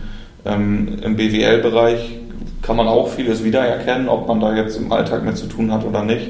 Aber ich glaube, es geht da halt auch eher um Konzepte, dass man weiß, dass es sowas gibt aber ähm, ich werde halt nicht Buchungssätze oder so schreiben. Deswegen denke ich, so einen schönen, gibt einen schönen Überblick, aber ähm, ob sehr viel praxisrelevant ist, ist es glaube ich nicht. Aber das ist auch bei einem Studium glaube ich nicht die Anforderung, sondern eher so ein breites Spektrum aufbauen, dass wenn man sich irgendwo einarbeiten soll und man so ein Keyword dazu hört, was man jetzt tun soll, dass man sofort weiß, ach ja, das habe ich schon mal irgendwie gehört und ich weiß, wo ich mich da einarbeiten kann oder wo ich nachschauen kann. Weil ich hätte jetzt gesagt, eigentlich so beim dualen Studium ist ja eigentlich die Idee, deswegen dual, dass ich es halt so schön mit der Praxis verbinden kann. Und dann kann ich auch eigentlich gleich in die Hochschule gehen, wenn ich da sowieso für meine tägliche Arbeit gar nicht so viel lehre. Oder gibt es da noch irgendwas, was wir jetzt äh, übersehen haben? Also ich finde eher, dass beim dualen Studium der Mehrwert ist, dass ich schon weiß, okay, in einem Unternehmen sieht das dann so aus dass ich weiß, okay, das, was die mir in der Hochschule erzählen, ist jetzt nicht unbedingt das, was in der Praxis ist. Also zum Beispiel Testen haben wir auch überhaupt nicht angesprochen, weil auch einfach die Zeit dafür nicht war. Weil man erstmal wissen muss, okay, wie programmiere ich, bevor man weiß, okay, so teste ich. Weiß, haben die zumindest so gemacht. Ich weiß nicht, ob das ein guter Ansatz ist, aber so war das auf jeden Fall. Ähm, und das ist wenn man weiß schon, okay, ich bin, ich, also ich bin jetzt ja fertig und ich weiß, okay, äh, in einem Unternehmen läuft das dann so und man hat den Einstieg, finde ich, auch viel leichter und das bringt auch für das Studium was. Das wäre jetzt meine Meinung. Ich finde auch eher, dass die Erleichterung beim dualen Studium daran liegt, dass ich das, was ich in der Praxis schon kennengelernt habe, ist natürlich unternehmensabhängig, wie man da gefördert wird, aber dass ich in der Theoriephase Sachen aus der Praxis wieder erkenne und dadurch diesen trockenen Theoriestoff leichter lernen kann, weil ich Verbindungspunkte finde. Bei uns war es auch im Schwerpunktstudium so, dass ich, ähm, dadurch, dass ich ein bisschen eine Wahlmöglichkeit hatte, äh, auch eher was genommen habe, was ich im ja, Unternehmensalltag äh, gebrauchen kann. Wie zum Beispiel irgendwie Projektmanagement habe ich gemacht. Dann kommen die von mir, haben dann irgendwie zum Beispiel Personalführungstechniken gemacht, weil die wussten, okay, ich möchte jetzt irgendwie Teilungsleiter oder strebe ich dahin. Ähm, da lässt sich das schon eher dann abbilden. Okay, nach dir, kannst du irgendwas anwenden, was du da gelernt hast? Ich finde, man, also es ist zweiseitig. Man, wie Markus eben schon gesagt hat, man weiß dann in dem Theoriesemester vielleicht irgendwas oder erkennt man irgendwas wieder, was man in der Firma schon mal gemacht hat und kann das dadurch dann besser nachvollziehen.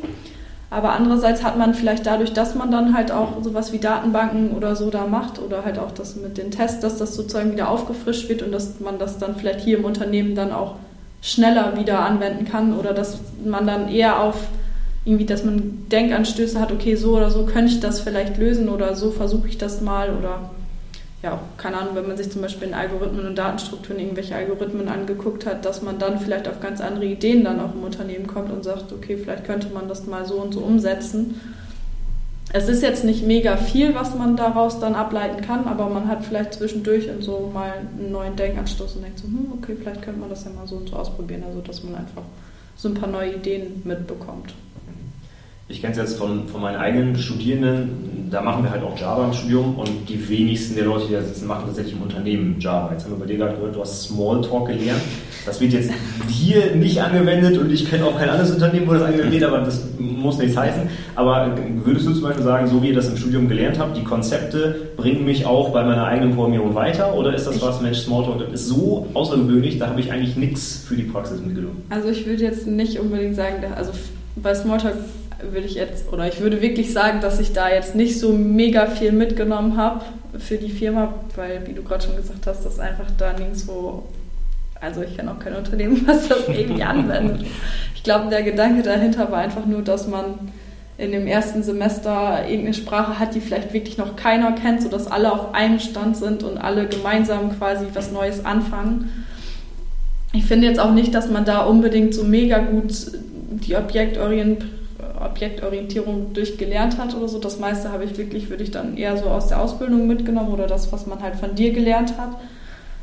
Also dafür fand ich das jetzt nicht so. Es glaube ich wirklich war einfach nur so ein Einstieg. Das haben die jetzt zum Beispiel auch umgestellt. Also die jetzigen lernen nicht mehr Smalltalk zwei Jahre. Die lernen jetzt Racket, noch wieder irgendeine komplett andere Programmiersprache. Das ist, glaube ich, eine funktionale Programmiersprache, aber auch nur im ersten okay. Semester und die fangen dann direkt im zweiten Semester auch mit Java an und lernen dann dadurch Objektorientierung. Und das wird ist gerade alles ein bisschen wieder im Umbau oder in der Umstrukturierung.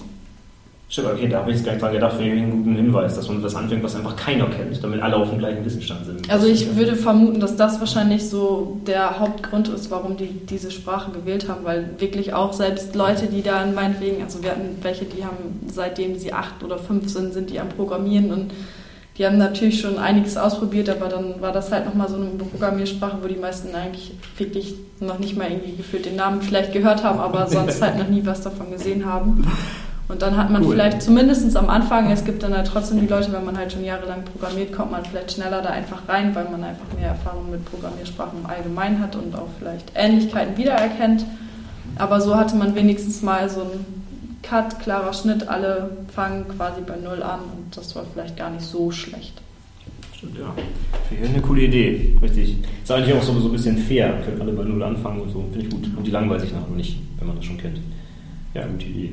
Ähm, du hattest gerade schon was gesagt. Jetzt, ich glaube auch in Bezug zu Smalltalk habt ihr was im Blended Learning Konzept gemacht? Ja, ich weiß nicht, ob man das so nennt, aber wir hatten auf jeden Fall so einen Moodle Online-Kurs, wo halt die verschiedenen Kapitel dann immer freigeschaltet wurden pro Vorlesung. Man hatte wirklich am Anfang vielleicht mal kurz so eine kleine Einführung, so einen kleinen Theorieblock, aber wirklich dann meistens nur eine halbe Stunde oder so. Und dann saß man wirklich am Rechner und hat quasi das Kapitel durchgearbeitet, hat man hat sich das selber in seinem Tempo, konnte man sich die Sachen durchlesen, das dann selber ausprobieren und halt schauen. Es war, fand ich an sich ganz gute, gute, gute Vorgehensweise. Da waren aber viele aus meiner, aus meiner Zenturie bzw. aus meiner Klasse dann anderer Ansicht. Also es war halt sehr geteilte Meinung, wie, wie halt diese Umsetzung oder wie halt diese Vorgehensweise so gesehen wurde. Aber ich persönlich fand es sehr angenehm, weil man halt in seinem eigenen Tempo arbeiten konnte und die meisten Sachen auch, fand ich, gut aufbereitet waren an einer oder anderen Stelle war es vielleicht mal zu ausführlich, wo es hätte vielleicht schneller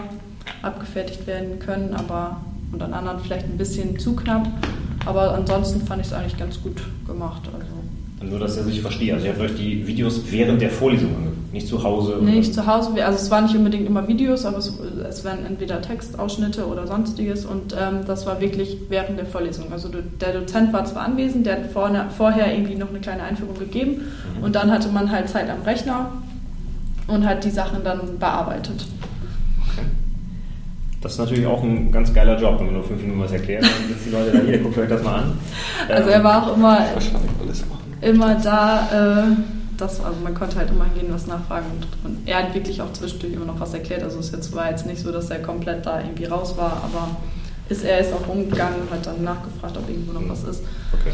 Aber man hatte halt so sein eigenes Tempo und gerade für die, die vielleicht da schon ein bisschen erfahrener sind, war es dann vielleicht ganz cool, weil die halt in ihrem eigenen Tempo arbeiten konnten und dann da halt nicht die ganze Zeit sitzen und denken, ja, das brauche ich jetzt nicht so ausführlich erklärt haben und so weiter. Also das war eigentlich schon ganz, also fand ich persönlich ganz gut, aber wie gesagt, also da waren viele geteilter oder anderer Meinung. Also es war so Hälfte, Hälfte fand es gut, die andere Hälfte eher nicht so gut. Aber es ist ja meistens irgendwie so, ja, das dass es dem einen gefällt, gefällt dem anderen dann eher nicht so. Also Finde ich eigentlich eine, eine, coole Idee. Ich überlege auch mal, wie ich das optimieren kann. Also ich habe halt nur ein Semester und musste halt alles irgendwie durchballern. Und äh, ich habe eigentlich auch jetzt schon nach, ich mache es glaube ich fast zehn Jahre, einfach auch keine Lust mehr, immer das Gleiche zu erzählen. Und daher so einmal Video aufnehmen, abspulen. Habe ich auch schon dran gedacht, aber ich hätte jetzt nicht gesagt, guckt euch das mal während der Vorlesung an, sondern ich habe dann auch meine Studenten jetzt immer gefragt, wie wäre es denn, wenn ich das jetzt als Video euch gegeben hätte vor der Veranstaltung und die Zeit gemeinsam in der Veranstaltung hätte mir dann genutzt, halt im Pair-Programm irgendwelche Sachen umzusetzen. Das machen wir zum Beispiel in Praxis der Softwareentwicklung. Da haben wir einen Dozenten, also der Dozent nimmt jetzt auch viele Sachen auf Video auf und stellt uns das dann noch zusätzlich zur Verfügung. Also entweder können wir es schon vorher mal angucken oder halt ähm, nachher, dass man es quasi nochmal nachbearbeiten kann. Also und dann schreiben wir halt während der Vorlesung im Pair-Programming haben wir auch gemacht seit dem dritten Semester, seitdem wir das Modul haben, dass wir dann im Team halt programmieren und halt die entsprechenden Anforderungen dann so umsetzen. das ist eigentlich auch ganz cool. Und man hat halt durch die Videos, kann man sich immer noch mal wieder angucken und während der Vorlesung programmiert man dann halt auch wirklich. Und durch das Pair-Programming finde ich das immer ganz cool. Gerade im ersten Semester haben wir es auch wirklich so gemacht, dass wir jede Vorlesung gewechselt haben, also dass man nicht wirklich seinen festen Partner hatte, damit man wirklich mal die unterschiedlichen Typen auch kennenlernt und dass man vielleicht auch immer noch mal neu, Neues da reinbringt, weil man wahrscheinlich auch beim Pair-Programming irgendwann eine bestimmte feste Rolle einnimmt. Und dadurch hatte man halt wirklich immer noch mal diesen Austausch und das war eigentlich echt ganz cool. Jetzt machen wir es, oder jetzt ist uns halt freigestellt, ob wir immer mit der gleichen Person das machen wollen, weil wir jetzt natürlich dann im fünften Semester auch zu viert halt das eine Projekt da erarbeiten und dann will man vielleicht schon mal gucken, okay, mit wem klappt es und mit wem eher nicht so. Aber das ist eigentlich schon ganz cool.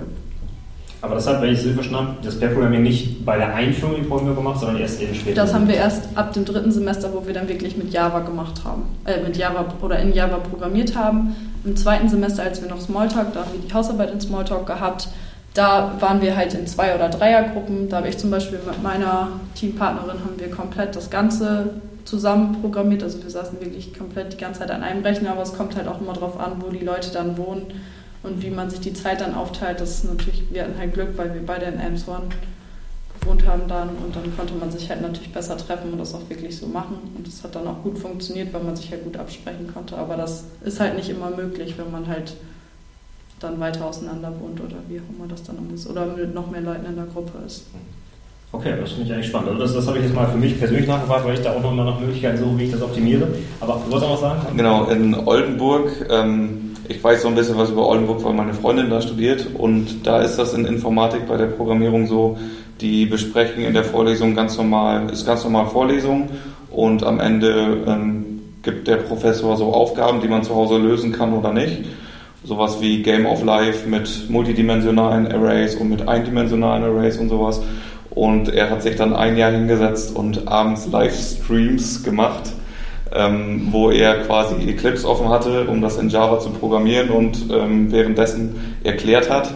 Und dadurch sind dann halt Videos entstanden, wo man sich, ähm, wenn man nicht mehr weiter weiß, wenn man zu Hause die Übung macht, sich das Video anguckt und er bei der Programmierung erklärt, warum er das so macht und warum das zum Beispiel auch mit eindimensionalen Arrays funktioniert, so ein 2D-Brett und sowas alles. Das war, fand ich sehr cool, als ich dann gesehen habe, dass meine Freundin Programmiervideo geguckt hat.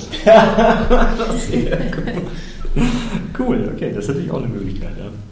Ja, spannend. Also das ist eigentlich eine schöne Überleitung, ähm, denn wir haben gerade schon gehört, man muss sich vielleicht auch außerhalb der Veranstaltung immer auseinandersetzen. Das ist bei uns eine, auch eine zentrale Frage. Das Feedback, was ich eigentlich von allen Studierenden immer bekommen habe, als ich gefragt habe, hätte ich das auch als Video machen können, haben sie gesagt, nein, viel zu viel Aufwand, schaffen wir nicht, außerhalb der Studienzeit, ah, wir sind total überlastet. Wie ist oder war das denn bei euch? Seid ihr auch total überlastet oder kann man das alles irgendwie zeitlich noch schaffen? Also während des Studiums, wenn das Theoriesemester anfängt, dann geht es erstmal so ganz langsam los. Also man hat dann, kommt auch darauf an, wenn man äh, viele Ausarbeitungen hat ähm, oder Klausuren, das macht dann auch nochmal einen Unterschied, weil man die Ausarbeitung, Ausarbeitung ja schon vorher dann ähm, vorbereiten kann und schon anfangen kann. Ähm, aber erst ist es so, dass es langsam losgeht und dann wird es halt immer schwieriger und die letzten zwei Wochen sind halt da wirklich krass Hardcore lernen und äh, Bulimie lernen auch oft. Ja, weil wahrscheinlich auch alle Klausuren immer auf einem ja, also ne? kommt darauf an, man äh, kann mit den Dozenten linken und mit dem Organisator mal ganz gut reden, ob man irgendwas umlegen kann, das ist nicht so. Ähm, aber klar hat man dann auch mal ein Semester, wo man dann fünf Klausuren in einer Woche hat. Also es kommt aber darauf an, aber so würde ich das jetzt betiteln. Ich würde auch sagen, dass der Stress eher in der Klausurenphase ist. Also die ersten zwei Monate habe ich immer ganz viel Freizeit, um andere Sachen zu machen. Dann muss man dann halt zur Vorlesung hingehen. Aber sonst, wie früher in der Schule, wenn man nach Hause kommt, ist man fertig. Minus Hausaufgaben, weil es die nicht gibt im Studium. Ja, genau. Also im fünften, sechsten Semester war das bei mir dann auch schon ein bisschen anders, wenn man dann ein Programmierprojekt hatte, was man dann ähm, in einer Woche dann, ja, wenn man so eine Deadlines hatte äh, und dann viele Ausarbeitungen hatte, die man schon wirklich vorher fertig machen konnte. Und dann ging das halt, da hatte man den Workload auf das ganze, auf die ganzen zehn Wochen verteilt. Ja, bei uns ist es ähnlich. Bei uns ist, also wir schreiben meistens, also ich glaube, ihr habt meistens mehr Klausuren geschrieben als wir am Ende. Wir haben immer nur die letzte Woche, also die zehnte Woche ist bei uns Klausurenwoche. Und wir hatten gerade in den ersten Semestern nicht so viele Klausuren, im ersten sogar nur zwei Stück, aber dafür halt dann auch direkt eine Hausarbeit, die wir schreiben mussten. Also die war dann quasi in den vorherigen Wochen dann so. Da war das halt vielleicht ein bisschen schwierig, weil man da noch nicht so drinne war. Man wusste noch nicht so richtig, okay, wie arbeite ich wissenschaftlich. Man wurde auch direkt mit ein paar Leuten in eine Gruppe geschmissen, die man noch nicht kannte. Das war vielleicht dann eher suboptimal. Aber die Klausurenwoche an sich war dann halt machbar. Bei den nächsten Semestern hatten wir meistens so drei oder vier Klausuren. Also es ging auch mal auch eine am Anfang des Semesters. Da kommt es halt immer drauf an, wann das Semester anfängt. Bei uns war es halt einmal Anfang Januar. Das ist dann vielleicht eher suboptimal, wenn man dann direkt am ersten Tag, wenn man im Studium wieder anfängt, eine Klausur schreibt über Sachen, die man halt davor im Semester gemacht hat, ist teilweise schwierig. Das wurde jetzt auch schon wieder geändert. Bei uns ist eher so das Problem, was ich finde, dass man halt, wir schreiben vielleicht nicht so viele Klausuren, aber dafür sind bei uns viele Klausuren über mehrere Semester, also meistens zwei Stück und da finde ich es dann teilweise schon schwierig, den ganzen Stoff, weil man muss den ja vom Semester davor noch wiederholen und wieder lernen, weil man direkt ja beim nächsten Semester wieder mit dem neuen Stoff anfängt. Das finde ich persönlich so eher das Schwierige daran. Ansonsten haben wir ab und an mal eine Hausarbeit, also es geht, aber Sonst würde ich auch eher sagen, dass die ersten paar Wochen im Semester relativ entspannt sind und dass dann, keine Ahnung, je nachdem, wann man anfängt zu lernen, dass dann am Ende eher so die Last zunimmt, wenn es halt wirklich kurz vor den Klausuren ist, dass man dann nochmal alles Mögliche versucht, um da, ja, dass man dann so die größte Last hat. Man könnte natürlich ja auch schon immer in der Praxisphase was machen, aber das macht man dann ja irgendwie auch eher nicht.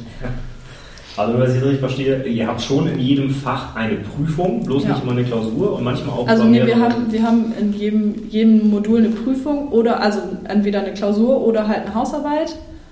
Aber es kann halt sein, dass, dass das über mehrere Semester geht und dann erst zum Beispiel, also in Englisch hatten wir das, hatten wir drei Semester und am Ende des dritten Semesters war halt jetzt zum Beispiel die Klausur, da war es nicht so schlimm, weil man da halt nur Briefe und sowas geschrieben hat, aber zum Beispiel in anderen Modulen, wie zum Beispiel formale Grundlagen, wo wir halt Automatentheorie, Grammatik und sowas hatten, da haben wir halt die ersten zwei Semester hatten wir die Vorlesung und am Ende des zweiten Semesters war dann halt die Klausur darüber. Oder jetzt auch bei angewandte Mathematik hatten wir im dritten und vierten Semester hatten wir das dann hatte man halt erst Ende des vierten Semesters die Klausur. Aber da haben wir jetzt auch schon angemerkt, ob man das vielleicht nicht splitten könnte, dass man am Ende des dritten Semesters eine Klausur macht und am Ende des vierten. Dann hätte man zwar mehr Klausuren, aber es wäre vielleicht deutlich entspannter, weil man so halt, gerade bei Mathe jetzt war das bei uns der Fall, dass wir im dritten Semester komplett Analysis und solche Sachen gemacht haben und dann im vierten Semester nur Stochastik und Statistik und da passt das eigentlich ganz gut, dass man es aufspalten könnte. Da wollten die sich jetzt nochmal überlegen, ob das nicht möglich wäre.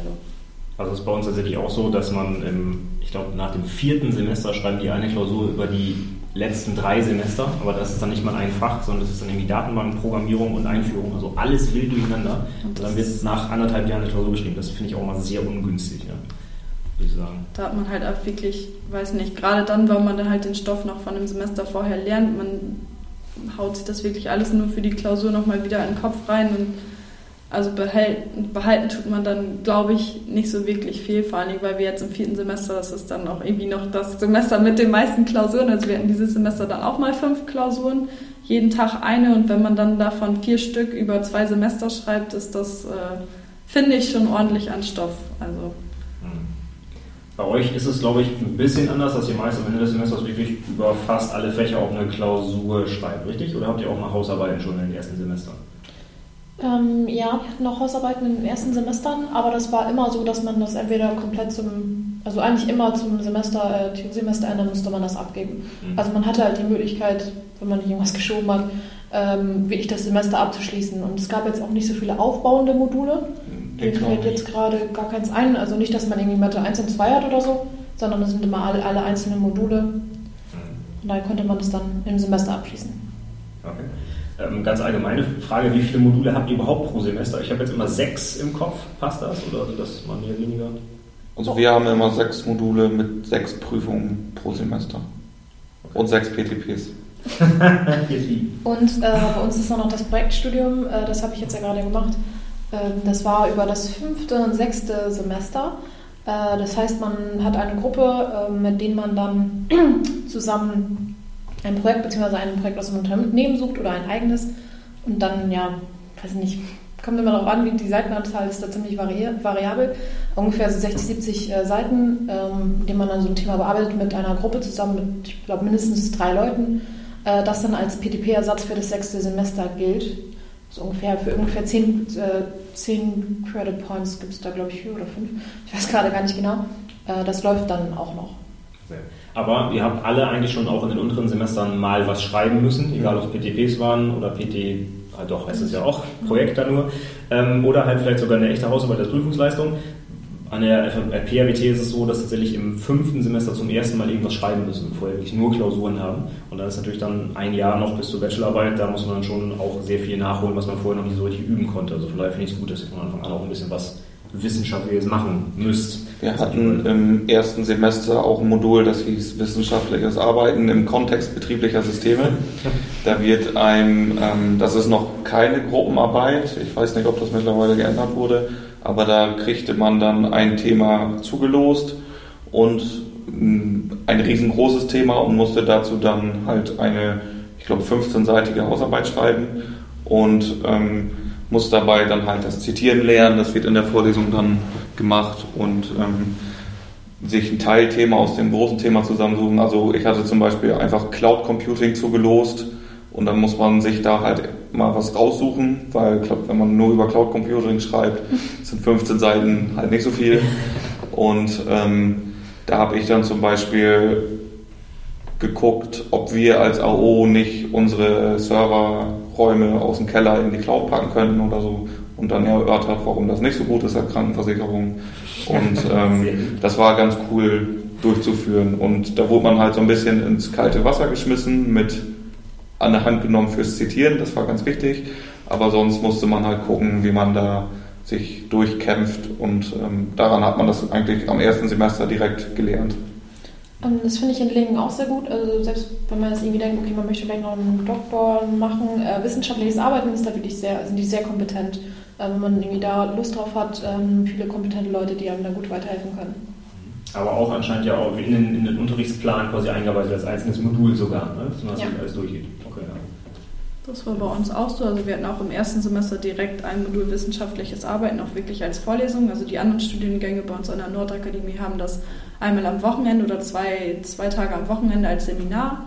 Und wir hatten das direkt in unserem Studiengang integriert, zusammen mit einem Modul nee, Informatik und Gesellschaft hieß das, glaube ich.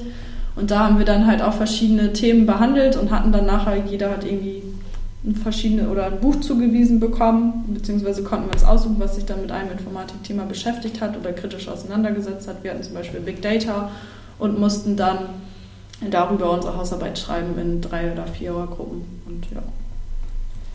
Schönes Stichwort, Bücher. Müsst ihr für äh, Vorlesungen, sagt der Dozent, ich habe jetzt gestern Abend zufällig äh, Indiana Jones gesehen, äh, mit Carmen Cavill. und äh, da sagt er am Ende der Veranstaltung, bis nächstes Mal Kapitel 3 und 5 aus Buch XY. Jetzt läuft das bei euch auch so, dass ihr irgendwie viel im Selbststudium euch aus irgendwelchen Büchern was aneignen müsst? Oder gibt es da ein Skript, was ihr einfach in der Vorlesung irgendwie abarbeitet? Oder wie funktioniert das? Also wir haben fast kaum Bücher, würde ich jetzt sagen. Also klar, man hat am Anfang immer Buchempfehlungen. Meist, die meisten Dozenten geben irgendwie Buchempfehlungen. Ihr könntet euch dies und dieses Buch noch angucken, aber das machen, glaube ich, die meisten von uns eher nicht, weil man halt das Skript hat und das den meisten halt reicht. Also es kommt halt wirklich drauf an. Zum Beispiel in Algorithmen und Datenstrukturen hat der Dozent uns ein Buch empfohlen. Ich weiß gerade gar nicht mehr genau, von Levitin oder so hieß, kam das irgendwie, war der Autor. Das fand ich eigentlich ganz gut. Da hat man vor der Klausur auch echt nochmal reingeguckt, weil das da sehr gut beschrieben war. Oder wir haben jetzt zum Beispiel in Softwarequalität ähm, Pragmatic Programmer haben wir halt verschiedene Kapitel aus dem Buch gekriegt. Pro Person hat, also jeder hat quasi einen kleinen Abschnitt oder einen kleinen ja, Unterabschnitt bekommen und den haben wir dann quasi aufbereitet und das dann quasi den anderen vorgestellt. Da haben wir dann zwar ein bisschen Bucheinsatz, sag ich mal, aber ansonsten eher nicht so. Also es ist einem freigestellt, man kann sich das nochmal danach lesen, aber das meiste ist, glaube ich, auf den Skripten. Bei uns geben die Dozenten auch eher eine Empfehlung und haben halt am Anfang des Skriptes in der ersten Vorlesung so ein kleines Literaturverzeichnis, weil Die wollen ja auch sagen, wo die ihre Sachen herhaben. Und äh, ich selber war aber in Lingen auch noch nicht in der Bibliothek. Also für die Klausuren war es nicht nötig. Wir können auch online gucken, was in der Bibliothek ist. Wenn ich mich mal privat für Informatikbücher interessiert habe, die hatte Lingen aber alle nicht. Das ist halt eine riesengroße BWL-Bibliothek plus ein bisschen Informatik. Ich weiß nicht, wie es bei den Elektrotechnikern da aussieht. Ähm, für die PTPs brauchen wir Bücher. Wir müssen ja auch was zitieren. Ähm, die beziehe ich aber nicht über die Hochschule dann. Man hat aber ähm, durch die Hochschule, also finde ich, einen großen Pool, den man da nutzen kann. Also Springerlink und Wieso mhm. und Statista äh, kann man halt alles dann kostenlos nutzen und das ist eigentlich schon ganz gut. In der Bibliothek war ich auch im ersten Semester und äh, nochmal für die Bachelorarbeit war dabei sonst auch gar nicht. Mhm. Okay. Ja, ich finde es ja cool, dass man so Pragmatic Programmer, also so klassische, auch praxisorientierte Literatur ja mal irgendwo im Studium macht, finde ich eigentlich eine, eine coole Das haben wir jetzt im letzten Semester, also im Modul Softwarequalität, also wir hatten halt wirklich komplett das vierte Semester ein Modul Softwarequalität und da kann man jetzt dann ja wahrscheinlich nicht so mega viel dann noch rausholen. Also, Boah, da aber da haben wir zum Beispiel am Ende dann, um halt einfach nochmal so den Bezug zu haben oder halt allgemein, um auf die Techniken einzugehen, was man alles machen könnte, haben wir halt wirklich, jeder hat dann in der Vorlesung ein Kapitel gekriegt und durfte sich damit auseinandersetzen und das dann halt nachher den anderen vorstellen und dann haben wir auch quasi kritisch reflektiert, warum das vielleicht gut ist oder was da eher vielleicht nicht so gut ist oder was wir halt dafür uns daraus mitnehmen können. Das fand ich schon echt spannend und es hat auch wirklich Spaß gemacht, aber auch da bei dem Modul, also in Softwarequalität zum Beispiel, haben wir meistens immer wirklich so einen kleinen Theorieblock gehabt und dann in Gruppenarbeit irgendwas erarbeitet danach. Also wir haben zum Beispiel diese ISO-Modelle, die man haben wir, sind wir am Anfang durchgegangen, aber da haben wir dann, hat jeder quasi ein Merkmal bekommen und konnte das dann erarbeiten und nachher auch vorstellen. Fand ich persönlich ganz gut, anstatt das einfach nur so vorzulesen, was ist das und das, was macht das und wofür ist das gut. Und dann haben wir halt immer so, ein, so eine Java-Kalenderanwendung, an der wir dann sozusagen auch das mal testen sollten oder sagen sollten, okay, wie passt das zu diesem Merkmal? Was sind die Indikatoren? Wie kann ich das messen? Wie gut ist die Qualität in Bezug auf dieses Merkmal halt konkret immer in einer so einer Anwendung haben wir das dann abgedeckt. Das fand ich persönlich ganz gut. Oder halt auch dann mit Tests nochmal, wir sind, haben die verschiedenen Testebenen, sind wir nochmal da durchgegangen, haben da Unit-Tests geschrieben oder haben halt mal so ein Oberflächentest-Tool ausprobiert, irgendwie QF-Test hieß das, glaube ich, dass man einfach dann immer noch so den Praxis oder beziehungsweise dass man einmal in der Praxis auch sieht. Mhm. Weil gerade Softwarequalität ist vielleicht sonst eher so ein eher so ein theoretisches Thema und dann hatte man aber direkt so den Praxisbezug dazu. Das war dann eigentlich ganz cool gemacht. Aber da, wie gesagt, waren auch die Meinungen wieder unterschiedlich. Also viele fanden das gut, dass wir halt dann immer, sag ich, eine Gruppenarbeit oder was Praktisches gemacht haben, aber andere haben dann auch gesagt, nee, ich würde mich lieber einfach nur berieseln lassen. okay. Das ist halt immer schwierig. Also mhm. da gehen die Meinungen halt dann auch immer weit auseinander. Okay, du hast jetzt gerade gesagt, ihr musstet dann auch was aus dem Pragmatic-Programm tatsächlich den anderen vorstellen, also wirklich im Sinne einer also wir, Präsentation. Ja, wir haben halt wirklich, jeder hat so ein kleines Kapitel gekriegt, durfte sich das dann einmal durchlesen, sich dazu was erarbeiten aus dem Internet oder wie auch immer und musste dann halt so eine kleine Präsentation vorbereiten. Es musste nicht mega lang sein, aber so, dass man das Kapitel quasi den anderen vorstellt, weil man kann ja schlecht alle Kapitel dann selber so in der Zeit durcharbeiten, sage ich mal. Aber dann hatte man halt, ja, dass man den anderen das einmal präsentiert und dass jeder sozusagen alle Facetten einmal so mitkriegt oder mitnimmt, zumindest den groben Gedanken hinter den einzelnen Kapiteln. Aber die Präsentation wurde nicht bewertet als Prüfungsleistung? Nee, die wurde nicht bewertet, das war einfach nur halt, es wurde einfach, dass jeder fünf Minuten oder zehn Minuten halt das Kapitel einmal vorstellt, sodass man alle Kapitel oder Ansätze vielleicht einmal mitbekommen hat. Wie ist das überhaupt bei euch? Gibt es irgendwo auch mal als Prüfungsleistung tatsächlich ein Referat oder ist das immer nur Klausur oder Hausarbeit? Ich glaube, dass wir in den äh, späteren Semestern, also fünftes oder sechstes Semester, gibt es, glaube ich, sogar wirklich auch Vorträge als Prüfungsleistung. Aber sonst sind es halt meistens wirklich irgendwie Prüfungen. Also bei Softwarequalität war es ja zum Beispiel am Ende auch einfach eine Klausur. Also bei den meisten Sachen sind wirklich Klausuren oder halt Hausarbeiten. Aber in, eigentlich bin ich gar nicht, aber in irgend zwei oder drei Modulen ist auch ein Vortrag. In Englisch auf jeden Fall ist im siebten Semester dann noch ein Vortrag, aber ansonsten eher Klausuren.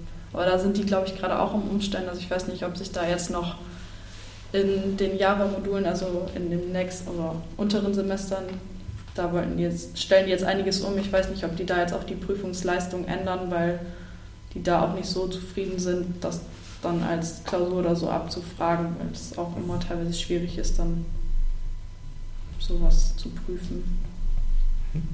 Bei euch gibt es da irgendwie mal sowas?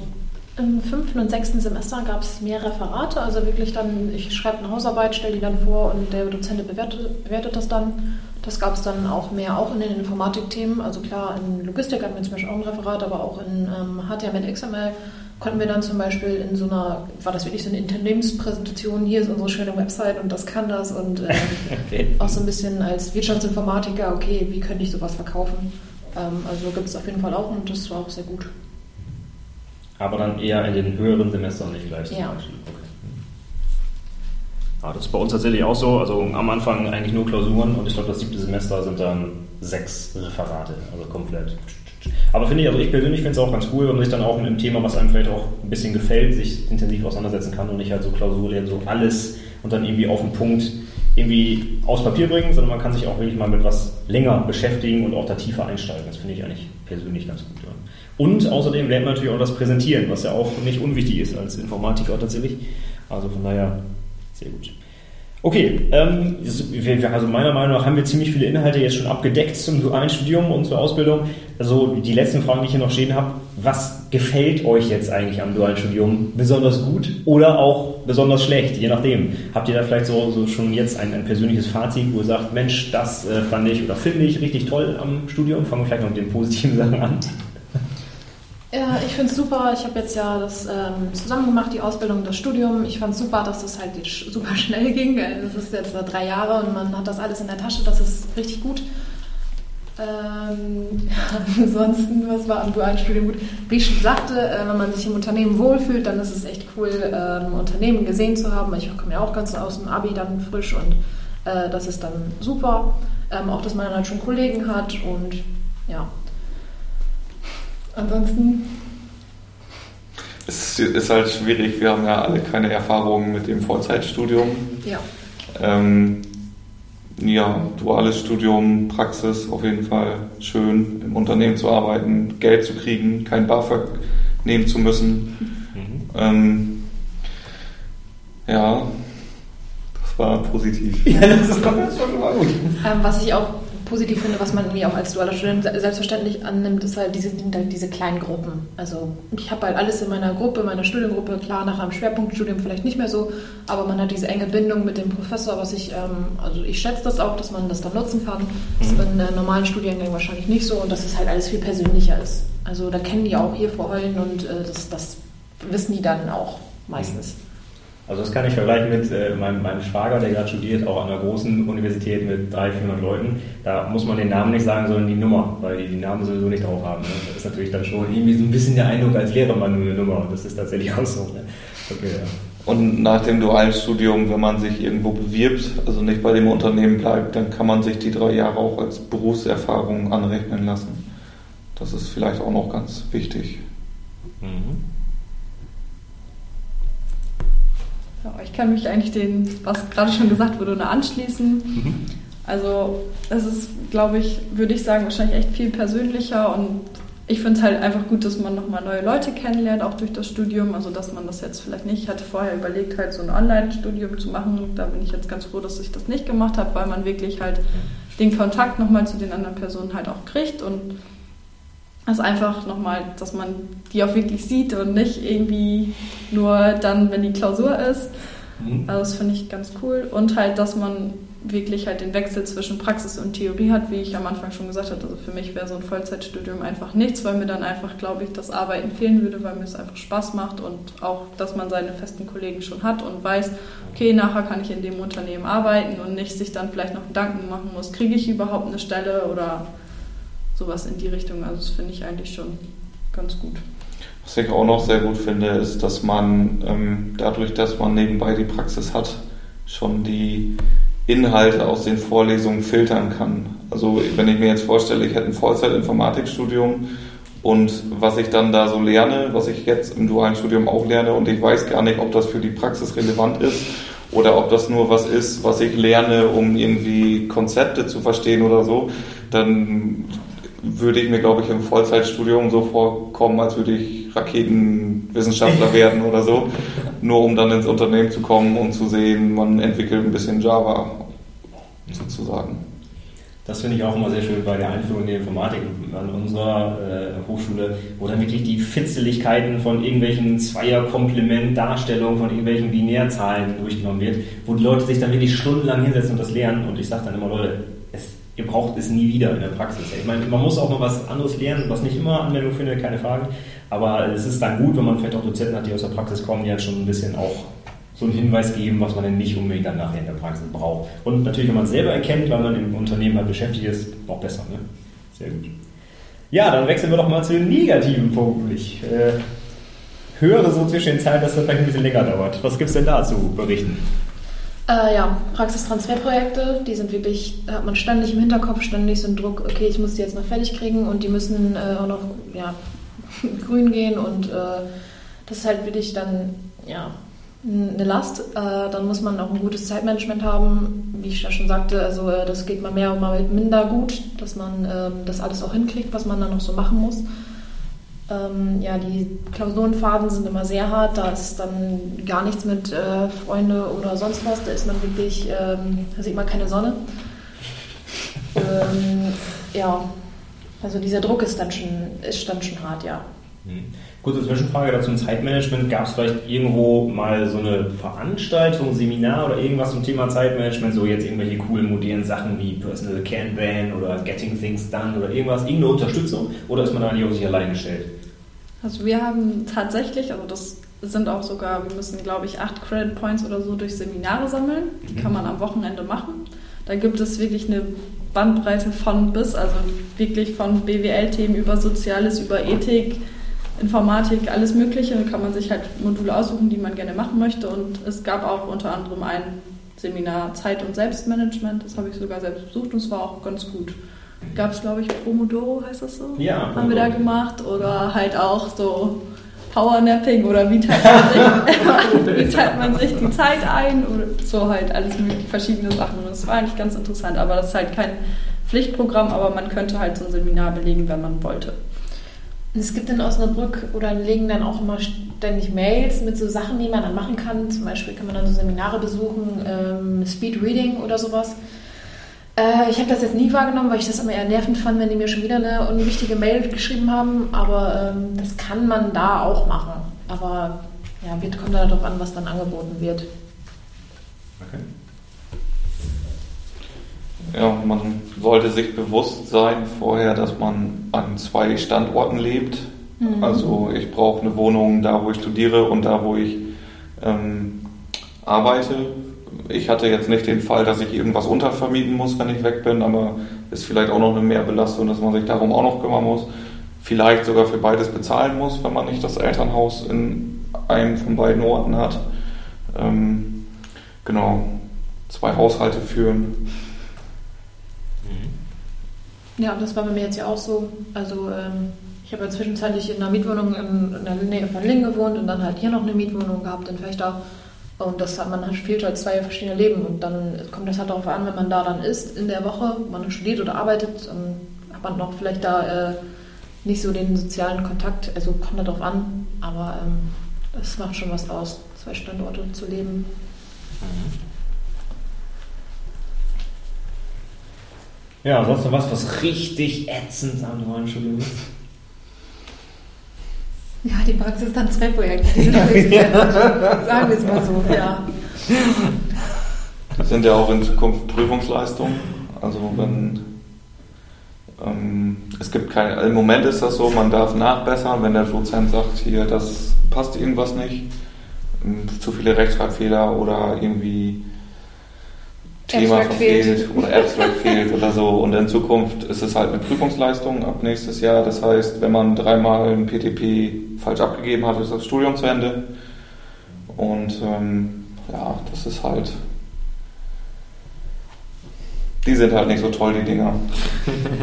Die bringen irgendwie gefühlt null Mehrwert für beide Seiten. Also wenn man mit dem Unternehmen spricht, ist das halt auch nicht so, dass die sagen, ja geil, ihr müsst die Dinger machen.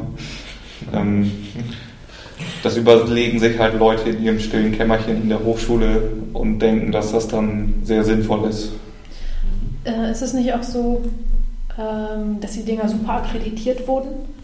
Also, ja, ich glaube, die werden dann immer super bewertet und gesagt, hier, das ist richtig toll von irgendwelchen, ja, so nennt man das Akkreditierungsbewertungsunternehmen, aber ähm, ja, vielleicht sollte man mit sich selber nochmal sich fragen, finde ich das, kann ich sowas machen, finde ich sowas gut.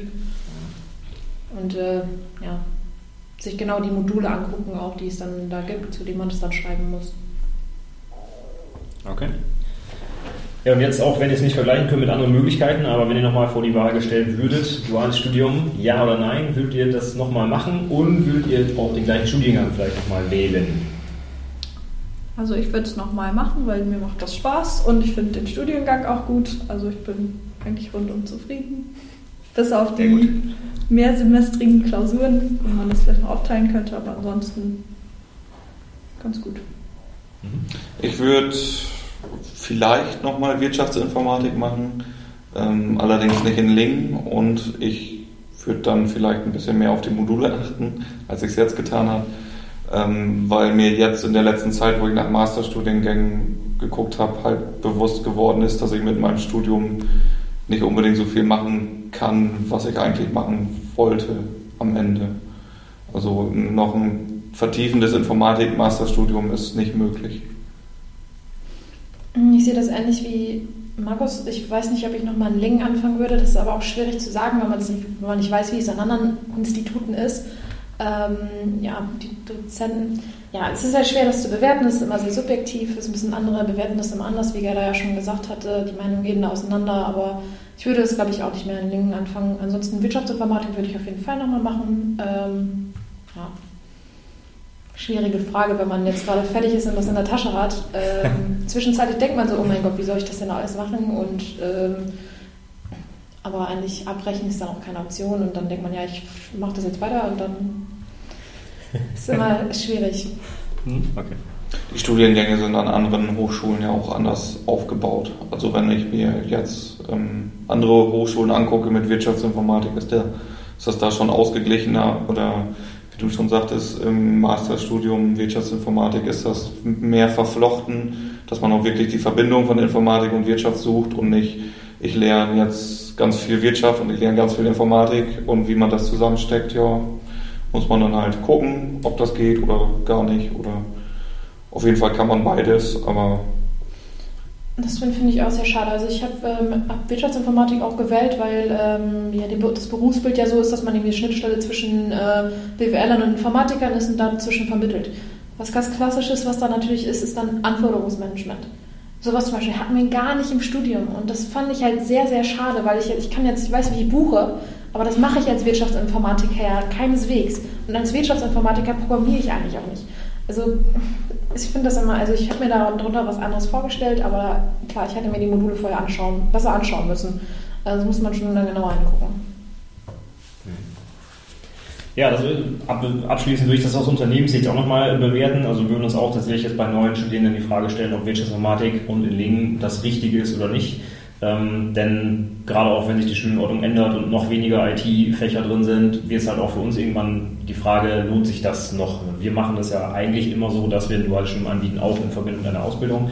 Und wenn man dann aus dem Studium so wenig für den eigentlichen Berufsalltag mitnimmt, ist es für uns als Unternehmen natürlich dann auch fragwürdig, ob man das nochmal anbietet oder nicht. Bislang hat es ja eigentlich immer relativ gut funktioniert, aber die Nachteile sehe ich aus Unternehmenssicht auch. Diese PTP ist eine sehr hohe zeitliche Belastung. Und wenn man jetzt wirklich mit null Vorwissen und auch ohne Ausbildung in das Studium einsteigt, muss man sowieso schon in netto anderthalb Jahren die Inhalte von drei Jahren Ausbildung unterbringen und dann auch noch abzüglich irgendwelcher PTPs und Urlaub wollen die auch noch alle haben, die Studenten. Das heißt, da wird es schon schwierig, den ganzen Kram da unterzubringen. Und ähm, da würde ich vielleicht auch mal so ein bisschen schauen, ob es noch was anderes gibt, wie vielleicht eher angewandte Informatik, wo auch wirklich viel programmiert wird und auch viel ja, in Richtung Software zum Beispiel geht. Aber es hängt natürlich jetzt wieder auch vom Unternehmen ab. Andere machen das ja bewusst, weil sie zum Beispiel SAP-Consultants ausbilden wollen eigentlich. Ne? Und da ist dann vielleicht Widget-Informatik wirklich genau das, was sie brauchen, denn die programmieren ja meist nicht ganz so viel und auch nicht so gut, aber davon abgesehen brauchen die halt dann vielleicht eher den BWL-Schwerpunkt. Und äh, da muss man dann von Unternehmen zu Unternehmen irgendwie schauen, was ist für uns eigentlich das Richtige.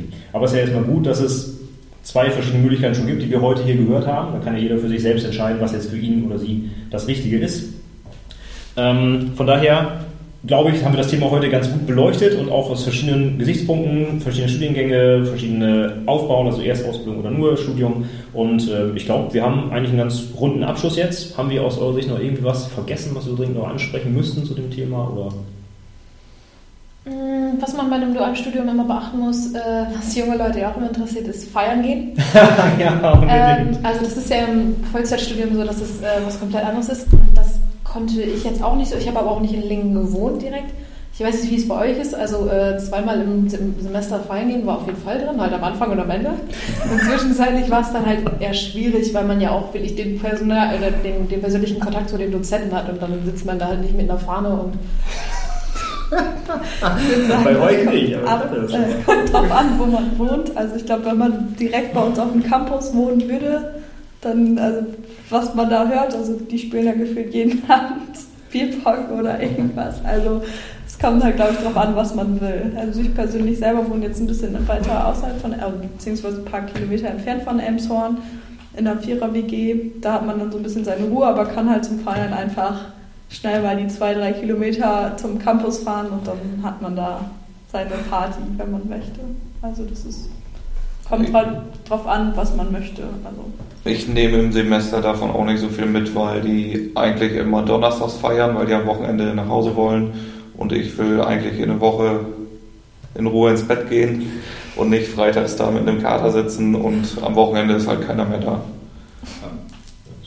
Also das war bei uns tatsächlich auch immer so. Ich habe damals auch, als ich noch Deutsch studiert habe, auch regelmäßig so äh, Studentenpartys hier in Fechter organisiert, einfach um so für den, für den Abschlussball ein bisschen Geld zu sammeln quasi. Und da war es dann tatsächlich so, dass aus dem eigenen Jahrgang am Freitagabend eigentlich kaum jemand mehr da war, weil die alle nach Hause gefahren sind. Ne? Das ist halt dann immer doof, aber so hier in Fechter ist dann auch klassisch am Mittwoch irgendwie die Uni-Party, wo sich dann alle treffen, also das kriegt man schon alles irgendwie hin. Aber ähm, ja, muss man dann so ein bisschen Prioritäten setzen auch. Ja? Mhm. Also ich wollte damit nur sagen, das kann anders als im Vollzeitstudium sein. Also auf jeden Fall anders gestrickt. Mhm. Okay. Ja, sehr gut. Ähm, dann würde ich einfach nochmal so ein ganz allgemeines Thema zum Abschluss gerne nehmen. Wir haben jetzt, also ich habe es auch zwischendurch ein bisschen angesprochen, so Bücher sind für mich auch immer ganz wichtig. Habt ihr vielleicht so ein Buch oder vielleicht auch zwei, mir egal, was ihr so aktuellen Studierenden oder Anwendungsentwicklern oder wie auch immer irgendwie zum, mit Bezug zur IT empfehlen könntet? So Pragmatic Program habe ich schon gehört, würde ich zum Beispiel auch absolut weiterempfehlen. Aber habt ihr sowas, was ihr vielleicht in letzter Zeit gelesen habt, egal ob freiwillig oder fürs Studium, was ihr sagt, Mensch, das war richtig cool, das kann man weiterempfehlen?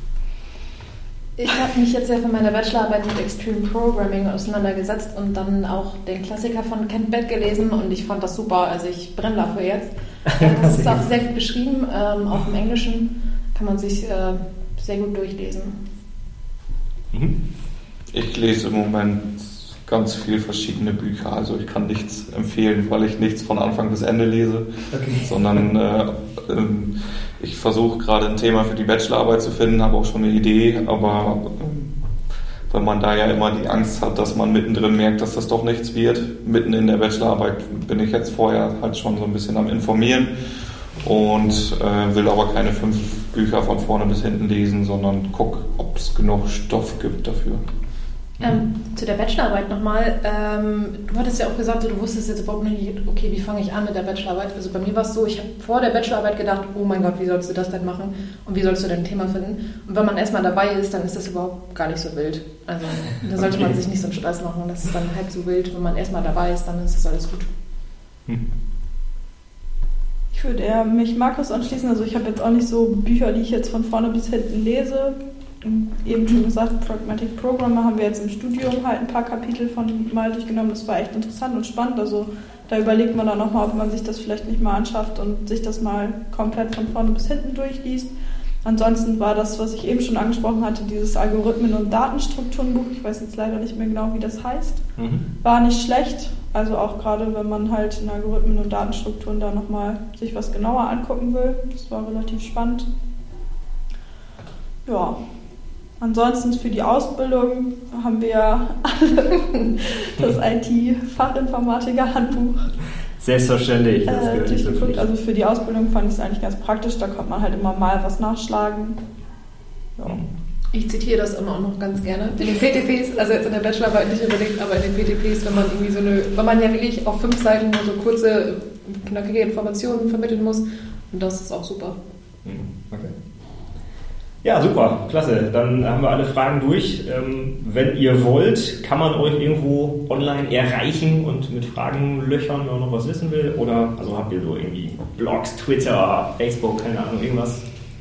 Das reiche ich natürlich alles in den Shownotes nach, keine Frage, aber wäre das überhaupt relevant, da mal reinzugucken oder habt ihr nicht so eine Online-Präsenz?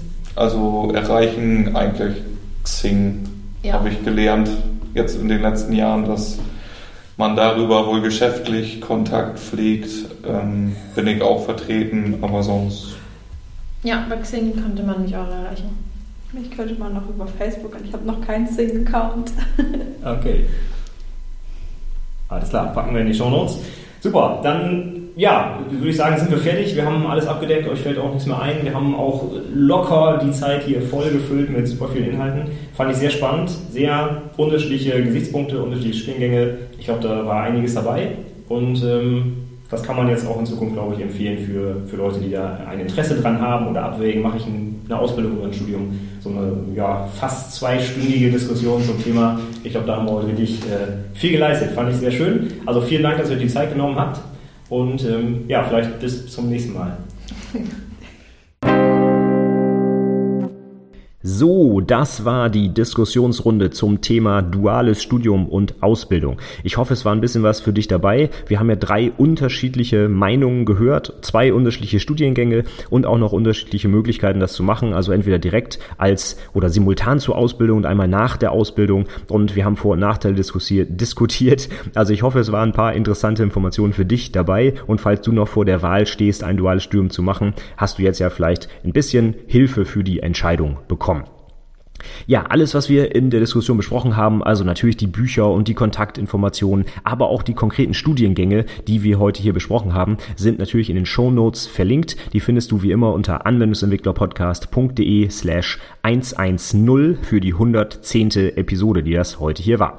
Also, wenn du dich noch weiter informieren willst, dann schau dir das Ganze an oder kontaktiere uns einfach. Du kannst ja, ja, über die Show Notes direkt Kontakt mit uns aufnehmen und nochmal Fragen stellen, wenn du noch was im Detail wissen möchtest.